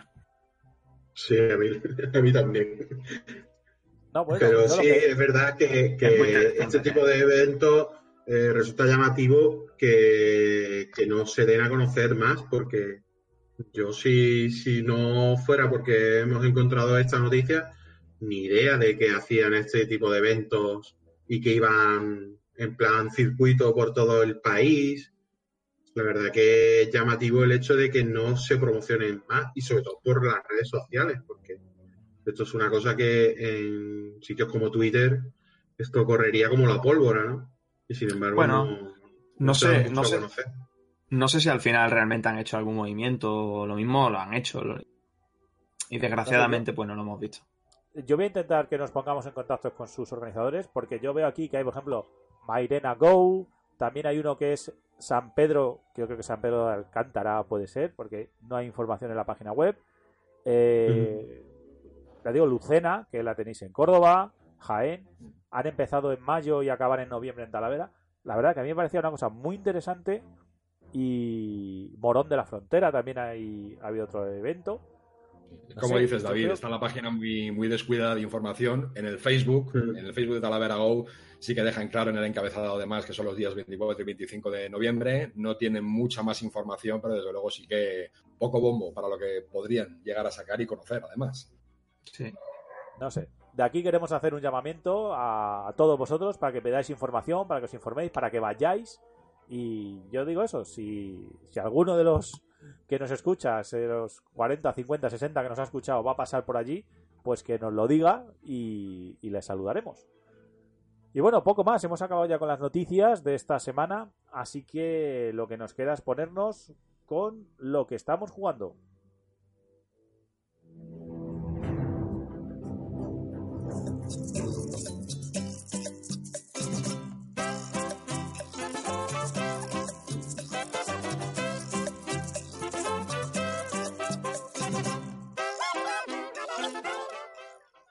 Bueno, chavales, ¿con qué? ¿Con qué empezamos? ¿Quién empieza? Pues te ha tocado, Pablo. ¿Qué has, ¿A qué has estado jugando? Pues mira, estoy actualmente, al último que jugué ayer por la tarde mismo, fue Detroit Become Human. Estoy inmerso en este ambiente futurista. A ver qué, qué- les depara a los, a los ciber de, CyberLife, de la empresa que tiene montado todo este sistema. Y, nada, la estoy flipando mucho. La ambientación me encanta, la toma de decisiones, cómo han orientado el árbol de, la ramificación de sucesos para que el jugador tenga claro que, se ha dejado muchas cosas atrás y que podía haber elegido, ha sido libre a la hora de tomar su decisión. Eh, por ponerle así alguna peguilla, estoy viendo, me está resultando un poco. No tiene tanto juego en los controles como han tenido predecesores como Heavy Rain o, o. Pero bueno, me está gustando mucho. Y sobre todo la historia me engancha mucho. Así que, pues nada. Luego estoy jugando también a Octopath Travelers, que ya me queda bastante poquito para acabármelo. Y bueno, pues y de que llevo vas a luego. Rafa, Eh, sí, efectivamente. Rafa, te toca. ¿A qué le has dado tú? Pues, a ver, yo la semana que viene sale el Shadow of the Tomb Raider, así que como no me había hecho el anterior, pues le he pegado al Rise of the Tomb Raider.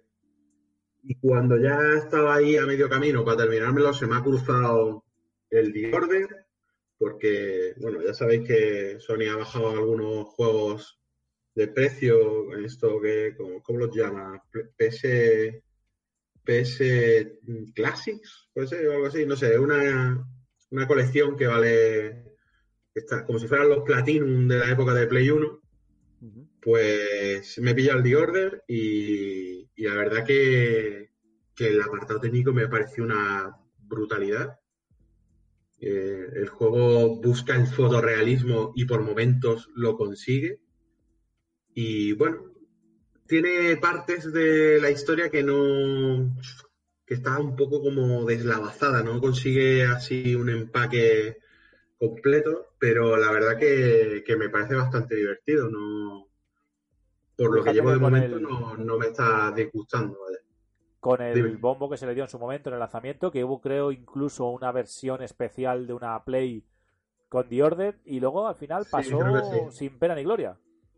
Sí, a ver, todo el mundo dice que es que es muy simple. No sé, o sea, el gameplay no, no descubre la pólvora, evidentemente.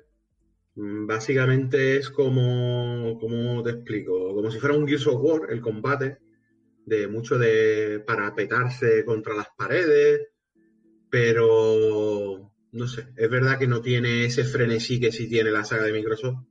Este es más tranquilo tiene muchas escenas que son muy de esto que nos gusta mucho a la gente, ¿no? De muchos quick time events, en plan, parece que estás jugando una película interactiva, entonces hay mucha gente que eso no le, no le hace gracia, pero la verdad es que a mí me está resultando bastante entretenido.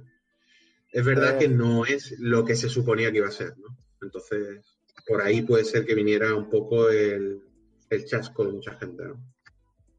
Bueno, a ver, y me queda por aquí por también Chuca, el hombre de los indies. ¿A qué has estado dándole?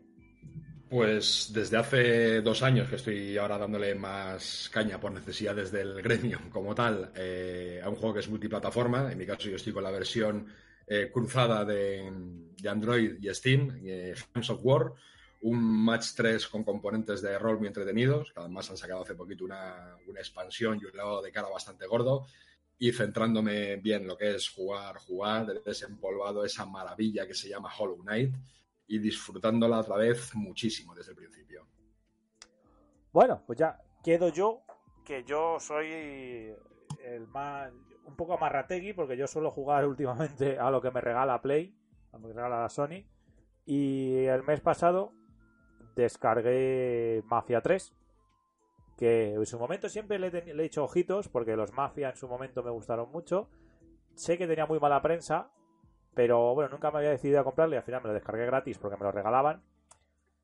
Y he de decir que toda la mala fama que tiene es merecida. Es muy malo.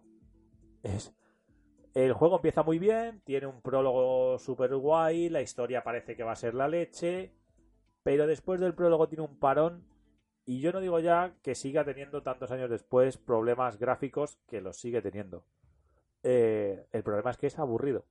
Entonces... Eso te pasa por jugar a juegos regalados, querido. Afloja la cartera un poco.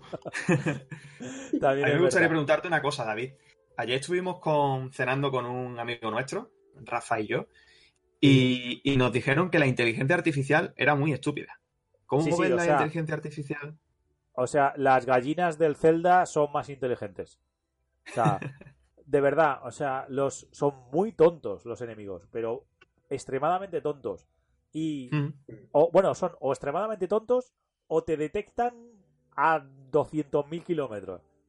No sé, eh, el problema del juego no es que sean más tontos o más listos, porque te voy a decir una cosa, en el Destiny, que es el otro juego al que le está jugando, el Destiny 2, que también lo ha puesto con el DLC del Forsaken, eh, esta vez, eh, y le he dado una oportunidad, los enemigos del Destiny son también bastante, o sea, no son tampoco brillantes, o sea, son de melee, pero muy divertido. Sí, son de, son de patos de feria, ¿no? Un Sí, sí, sí, o sea, desde el primer eh, momento eres el puto amo, haces headshots, haces... es muy...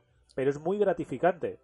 A diferencia del. Mafia, que repites todo el rato lo mismo, hasta que, no sé, se han quedado medio camino entre un...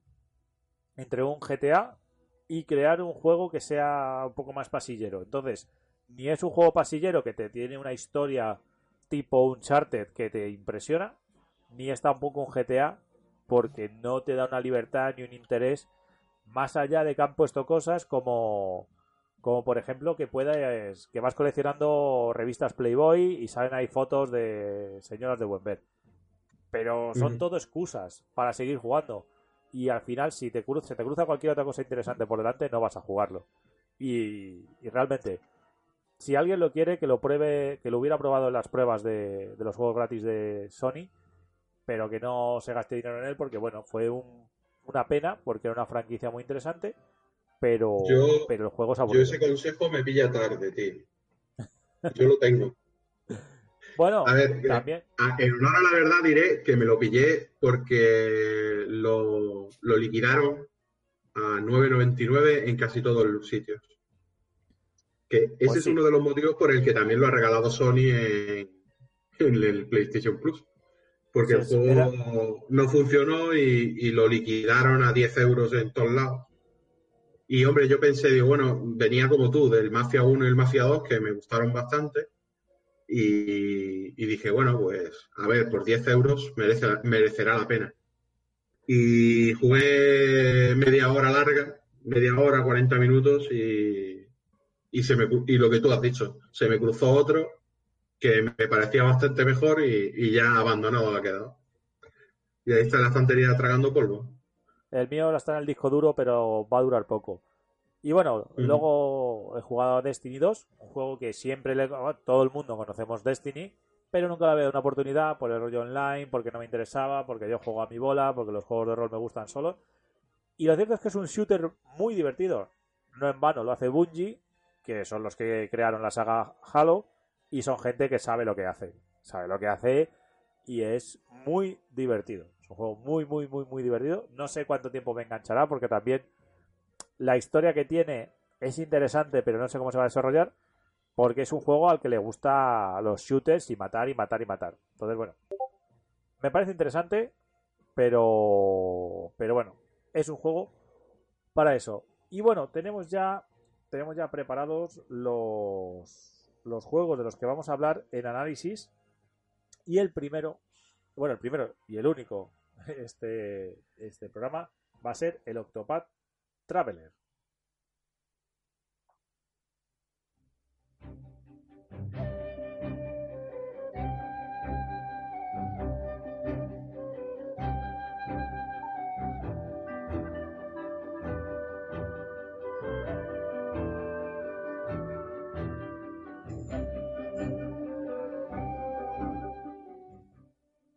Y bueno, como has anunciado antes, acá acabamos de escuchar lo que es la banda sonora de Octopad. Cuéntanos, cuéntanos, eh, Pablo, ¿qué tal? ¿Qué tal este juego que tuvo tanta polémica en Switch y pero que también ha causado tan tantos y tantos elogios? Sí, sí.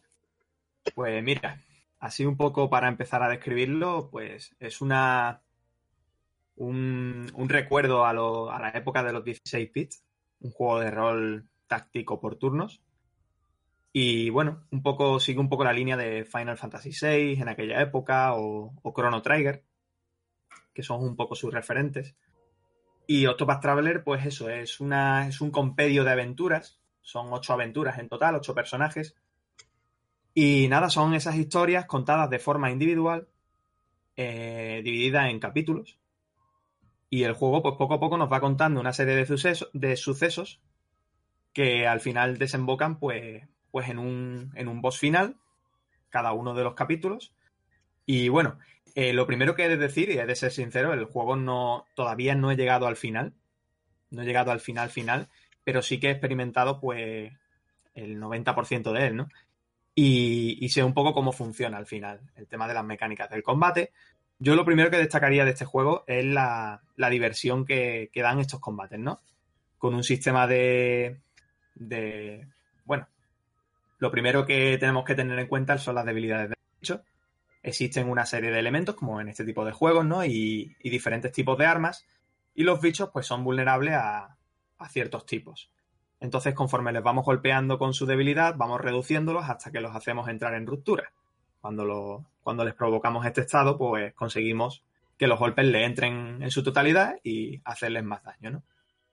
Entonces, eso es una de las premisas. Luego tenemos el tema de los impulsos, y es que conforme vamos acumulando, vamos atacando, vamos acumulando orbes, y luego podemos soltar todos esos orbes del tirón para producir el máximo daño posible. Esas son las principales mecánicas del combate. Un combate bastante bien nivelado, en mi opinión. A veces requiere que le veamos un poquito, como, en como lo que ocurre en este tipo de juegos, y a lo que estamos acostumbrados. Es verdad que si vas del tirón, vas a lo que vas, pues el juego se puede hacer bastante complicado y te pueden matar perfectamente, porque además no tolera muchos errores en las batallas. Pero luego, por otro lado, pues podemos comentar también el tema de, de la historia, ¿no? La historia quizás sea el, un poco el terreno en el que flaquea más el juego.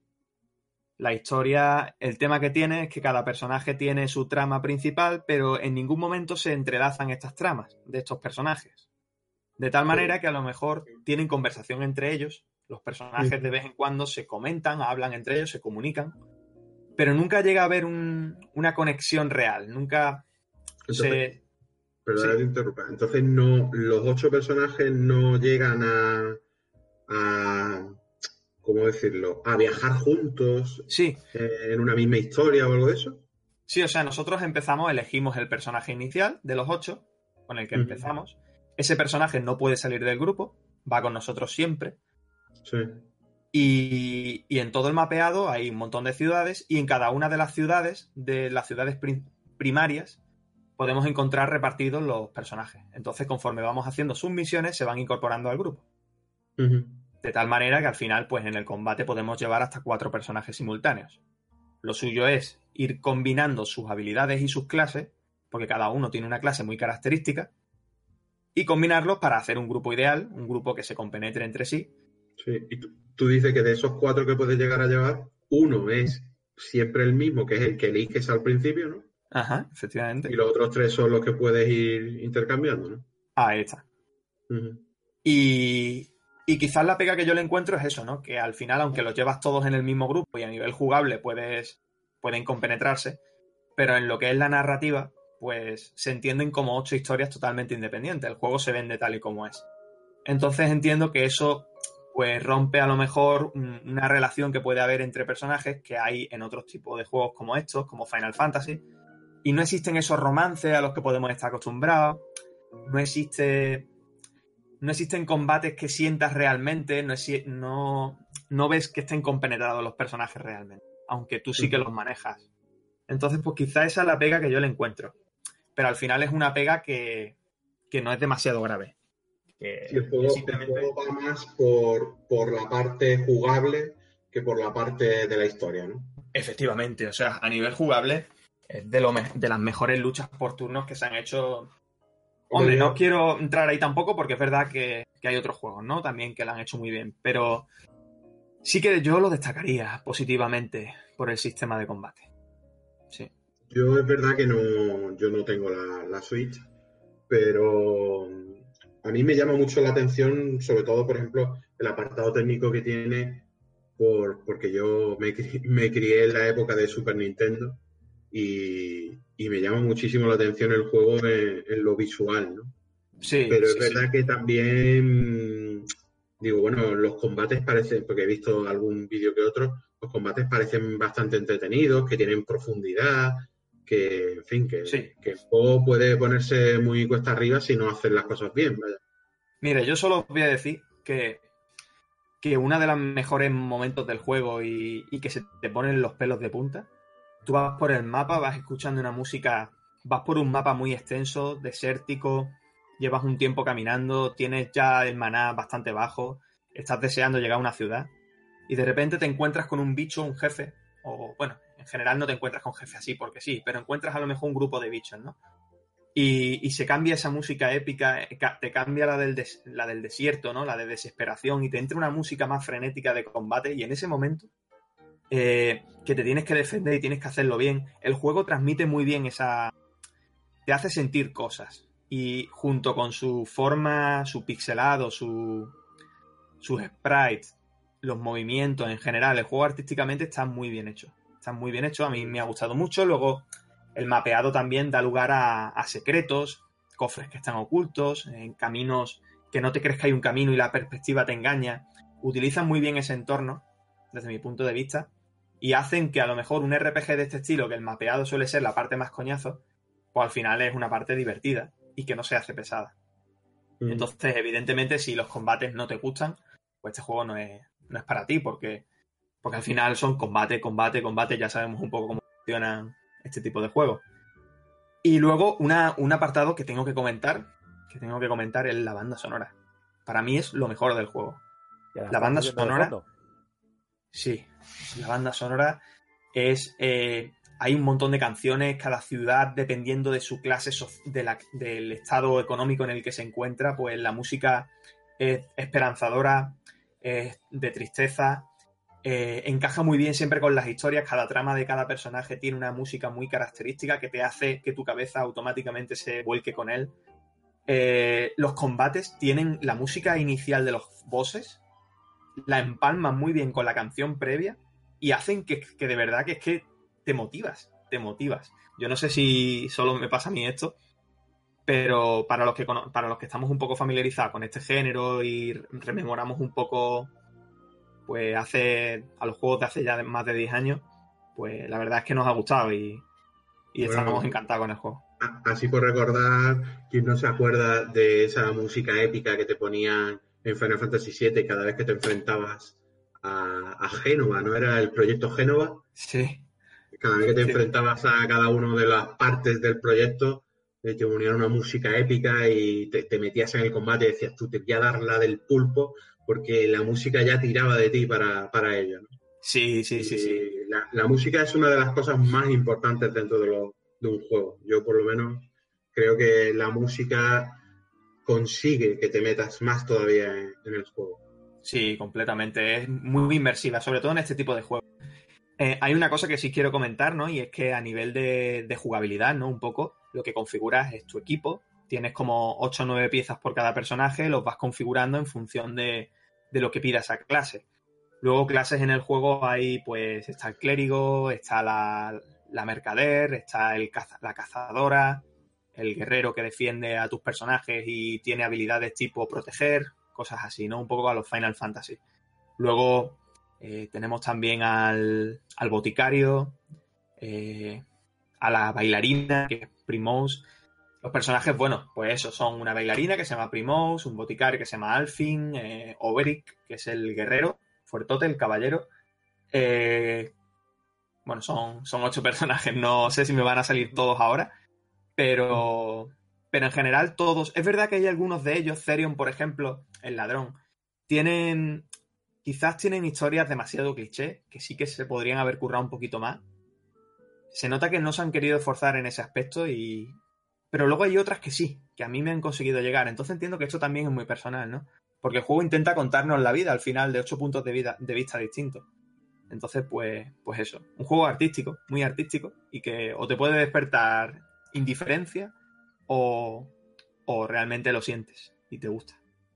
Bueno, hay que decir que el juego es en 2D, ¿no? Es un Sí. retro, los gráficos. Y luego, a modo de conclusión, y para que nos digas un poco, entre comillas, la nota que le darías o, o- o, digamos, la, la conclusión final, muchos han dicho que es el, el JRPG básico si tienes una Switch. ¿Tú lo nombrarías así? ¿Es ahora mismo lo mejor en JRPG que se puede tener en Switch? ¿O de lo mejor? ¿O, o bueno? ¿Te tiene que gustar Yo- mucho? ¿Es accesible? No sé. Hmm. Yo recomendaría el juego a todas las personas que le gusten las luchas por turnos. Si te gustan las luchas por turnos, eh, recientemente jugué a Battle Chess, no sé si, si lo conocéis, es de, de THQ Nordic. Y, y a mí me gustó mucho, me gustó mucho. Está basado en un cómic que es, bueno, es más occidental, es americano-americano. No tiene mucho que ver con la ambientación, pero sí que los combates son parecidos.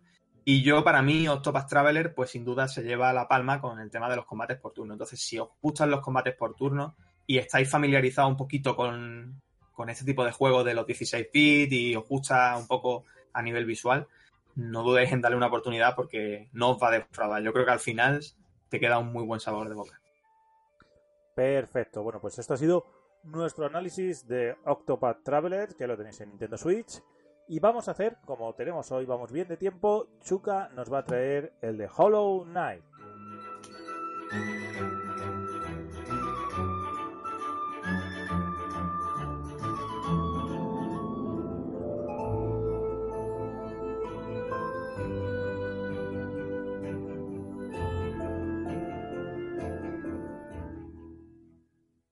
Empezamos como siempre con la música, la banda sonora de los juegos. Y Chuka, cuéntanos un poquito Hollow Knight, ¿qué nos podemos encontrar en este juego?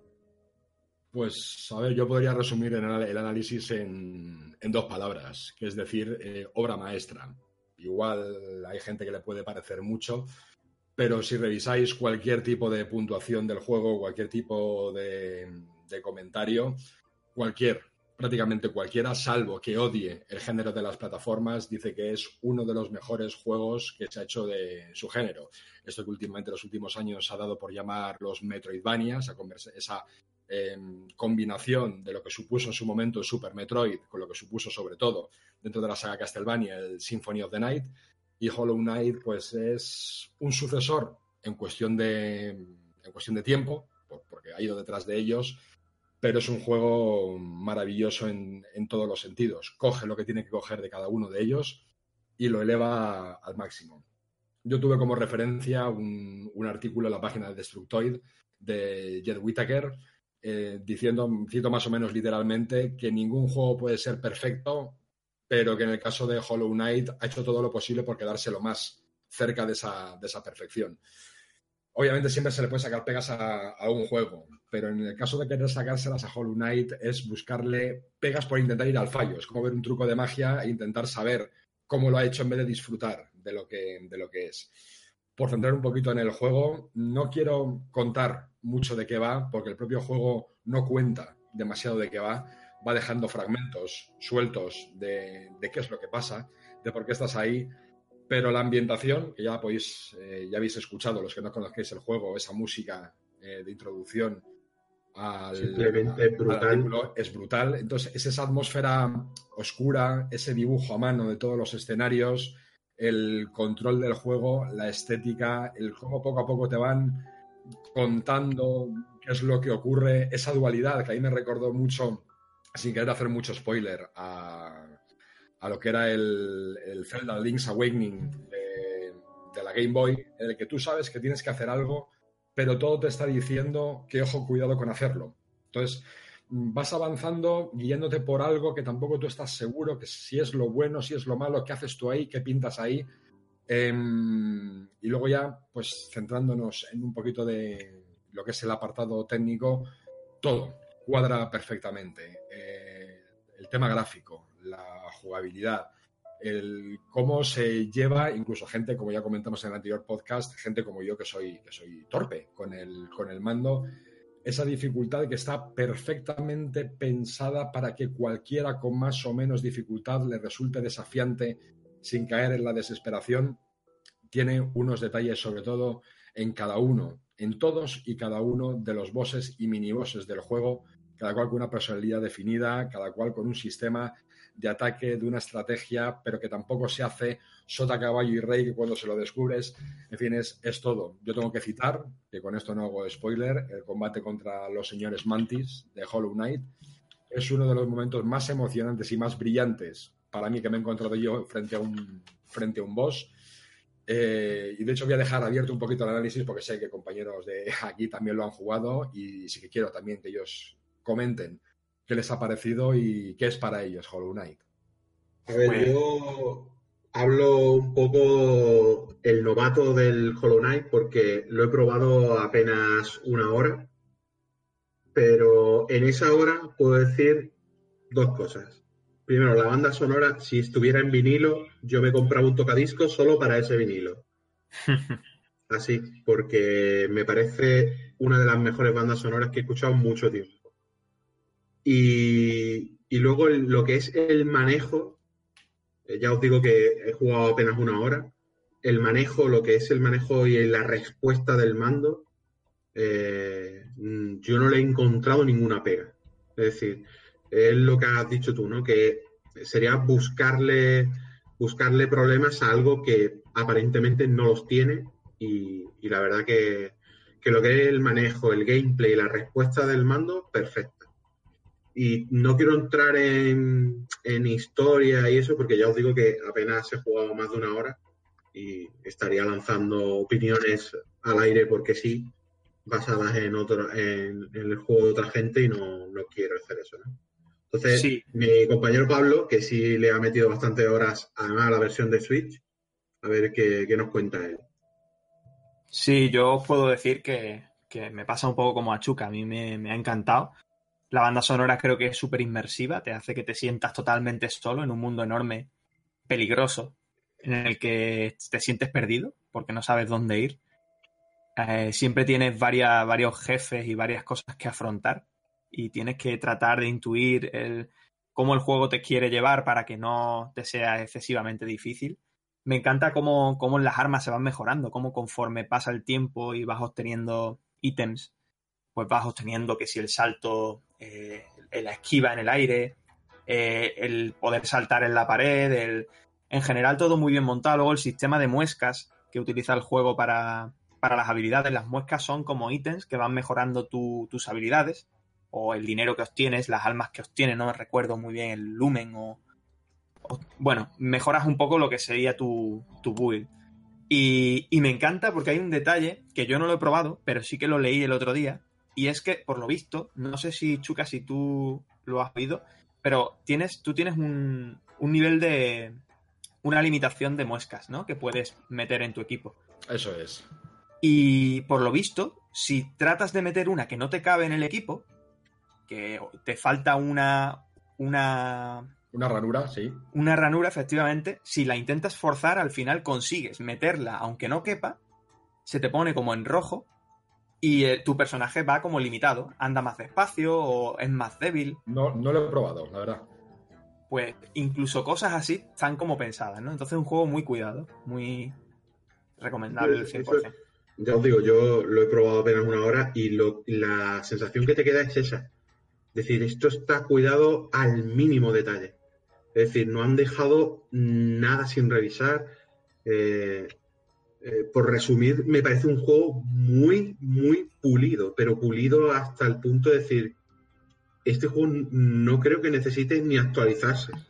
¿Me explico? O sea, sí, sí, los me da la sensación de que es un juego completamente acabado. Los DLCs que han sacado son, o, sea, o, o, mini parches de cositas que han querido ajustar, pero de hecho además DLCs sí, gratuitos todos, encajados perfectamente en lo que es el desarrollo del juego, no chirrían en absoluto, no se ven como pegotes pegados ahí a los, a los laterales y sobre todo, para remarcar lo que es el tema de la, de la estética, pues se me vienen muchas cosas a la cabeza. Dentro de lo que es, que comentaba el compañero, esa, esa desolación, eso es un juego que se puede resumir como, como hermosamente triste, porque es esa, esa sensación de, de, de qué hago yo aquí, de, de, desamparo, de abandono. Sí. Es como si cogiéramos la intro de Lori, esa sensación de, pena, de tristeza, esa sensación oscura del Dark World, a lo mejor del Zelda, esa, esa sensación opresiva, triste de algunas zonas del, del, Metroid que no sabemos por dónde ir, se han cogido cada elemento, cada, más que cada elemento, cada, cada, idea, el alma de cada una de esas partes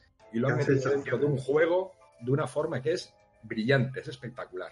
No sé, no sé si cuando llegaste a la zona de los gusanos, que tienes que ir liberando los gusanos y todo esto, y conforme vas accediendo a la sala esta principal donde se encuentran y viven, y se va llenando poco a poco de, de gusanos, Sí, sí, eh, sí. La primera vez que los ves, dices, yo estos gusanos los tengo que ayudar por mi huevo, vaya, o sea. Exactamente, está, está muy bien, es lo que decís, está muy bien guiado porque te puedes complicar mucho la vida. Yo que soy dentro de que ahí me gusta explorar de arriba abajo, incluso yo me hago mis, mis mapitas, dentro de que el juego tiene la posibilidad de, de, ver el mapa, de poner tus pines, pero claro, ya en esta, en esta rejugada que estoy haciendo, pues yo me voy apuntando que si aquí tienes una zona alta, que si aquí no puedes llegar y pitos y flautas, pero es un juego que si te lo conoces un poquito de previas jugadas, sabes un poco más para dónde ir, pero nunca te llega a ese punto de desesperación como ocurría sobre todo en el, en el Metroid original de Nintendo, de decir, madre mía, ahora qué hago aquí yo en este mapa. Hasta eso está conseguido de que no caigas nunca en el, en el abandono de decir, me he perdido aquí, lo dejo y para siempre aquí se queda. Hasta eso está bien guiado.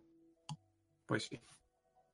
Bueno, ha sido muchas, mucha información de un juego que, como soy el único que no lo ha jugado, pues me lo tendré que comprar. Estás obligado. lo que habéis dicho, vamos, como no me lo compre y lo juegue, me, me vais a echar. Está, está anunciado también para, para, PlayStation y Xbox, pero aún no se desconoce la fecha. Y para los que les guste mucho el físico, en Switch ahora mismo no está en físico, pero se, creo que se ha anunciado definitivamente que va a haber sí, una sí. versión física. Yo de sí, cogerme de hecho, algo de plataformas sería Switch. Yo creo que un juego de plataformas para mí eh, siempre los he jugado mejor en portátil que, que en sobremesa, la verdad. A mí me pasa de hecho, en Switch está disponible digital Y el día que se anunció que salía en físico para Play 4 y Xbox One, en algún momento del año que viene, eh, se dijo que también saldría en físico para Switch. Lo digo por si, como ha dicho Pablo, si hay gente más que tira por el físico en vez de lo digital, pues que sepáis que tendrá versión en su momento. Lo que hablábamos también así ya como último, como último inciso, eh, un juego al que le puedes meter tantísimas, tantísimas horas con la calidad que tiene y que es un juego que en Steam te vale 15 euros. Sí. Todos los DLC gratuitos, o sea, me parece decir, o sea, ya sea por calidad, por relación calidad-precio, por precio, por lo que sea, salvo que odies absolutamente un odio profundo al género de las plataformas, para mí es obligatorio. Ya no solo para jugarlo, sino para, para ver lo que es un juego bien hecho y con el máximo cariño posible. Sí. Bueno, pues con esto llegamos ya a la despedida del podcast. Hoy vamos con tiempo de sobra, pero, pero también, también nos hemos echado nuestras dos horitas.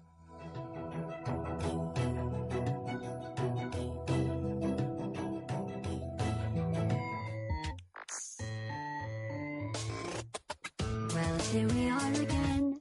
It's always such a pleasure.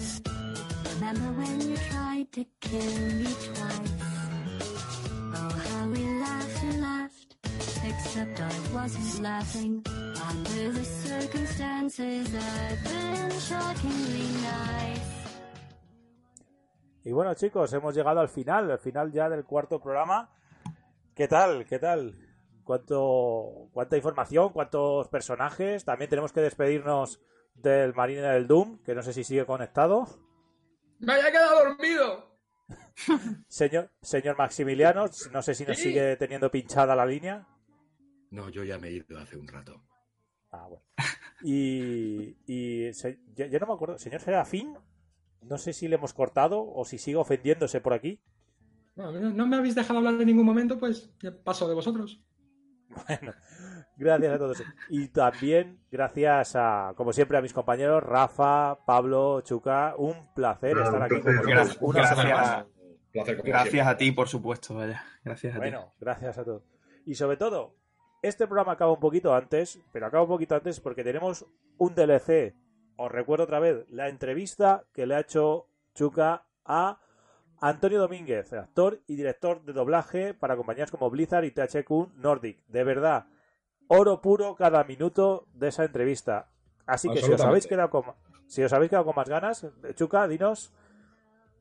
A ver, yo es una cosa que además lo vais a ver en la entrevista, primero porque se dice como tal y luego porque se transmite a lo largo de los 40 minutos de entrevista. Yo lo he disfrutado muchísimo, yo aún, aún conociendo y siguiendo la carrera profesional de, de Antonio, me ha encantado escuchar toda la explicación porque es un resumen maravilloso de cómo se trabaja, en qué se trabaja, la forma de hacerle y su opinión sobre el doblaje, sobre la gente que quiere ver las películas en versión original, sobre el tema de youtubers y artistas que se dedican de forma más o menos intrusiva al, al doblaje, todo con el máximo respeto, opiniones absolutamente suaves, pero opiniones de un profesional como la copa de un pino al fin y al cabo en este sector y para de verdad que para quien quiera conocer este mundo me parece también una, una entrevista must hear, must have o como la queráis Sí, sí, llamar, muy recomendable. sin duda.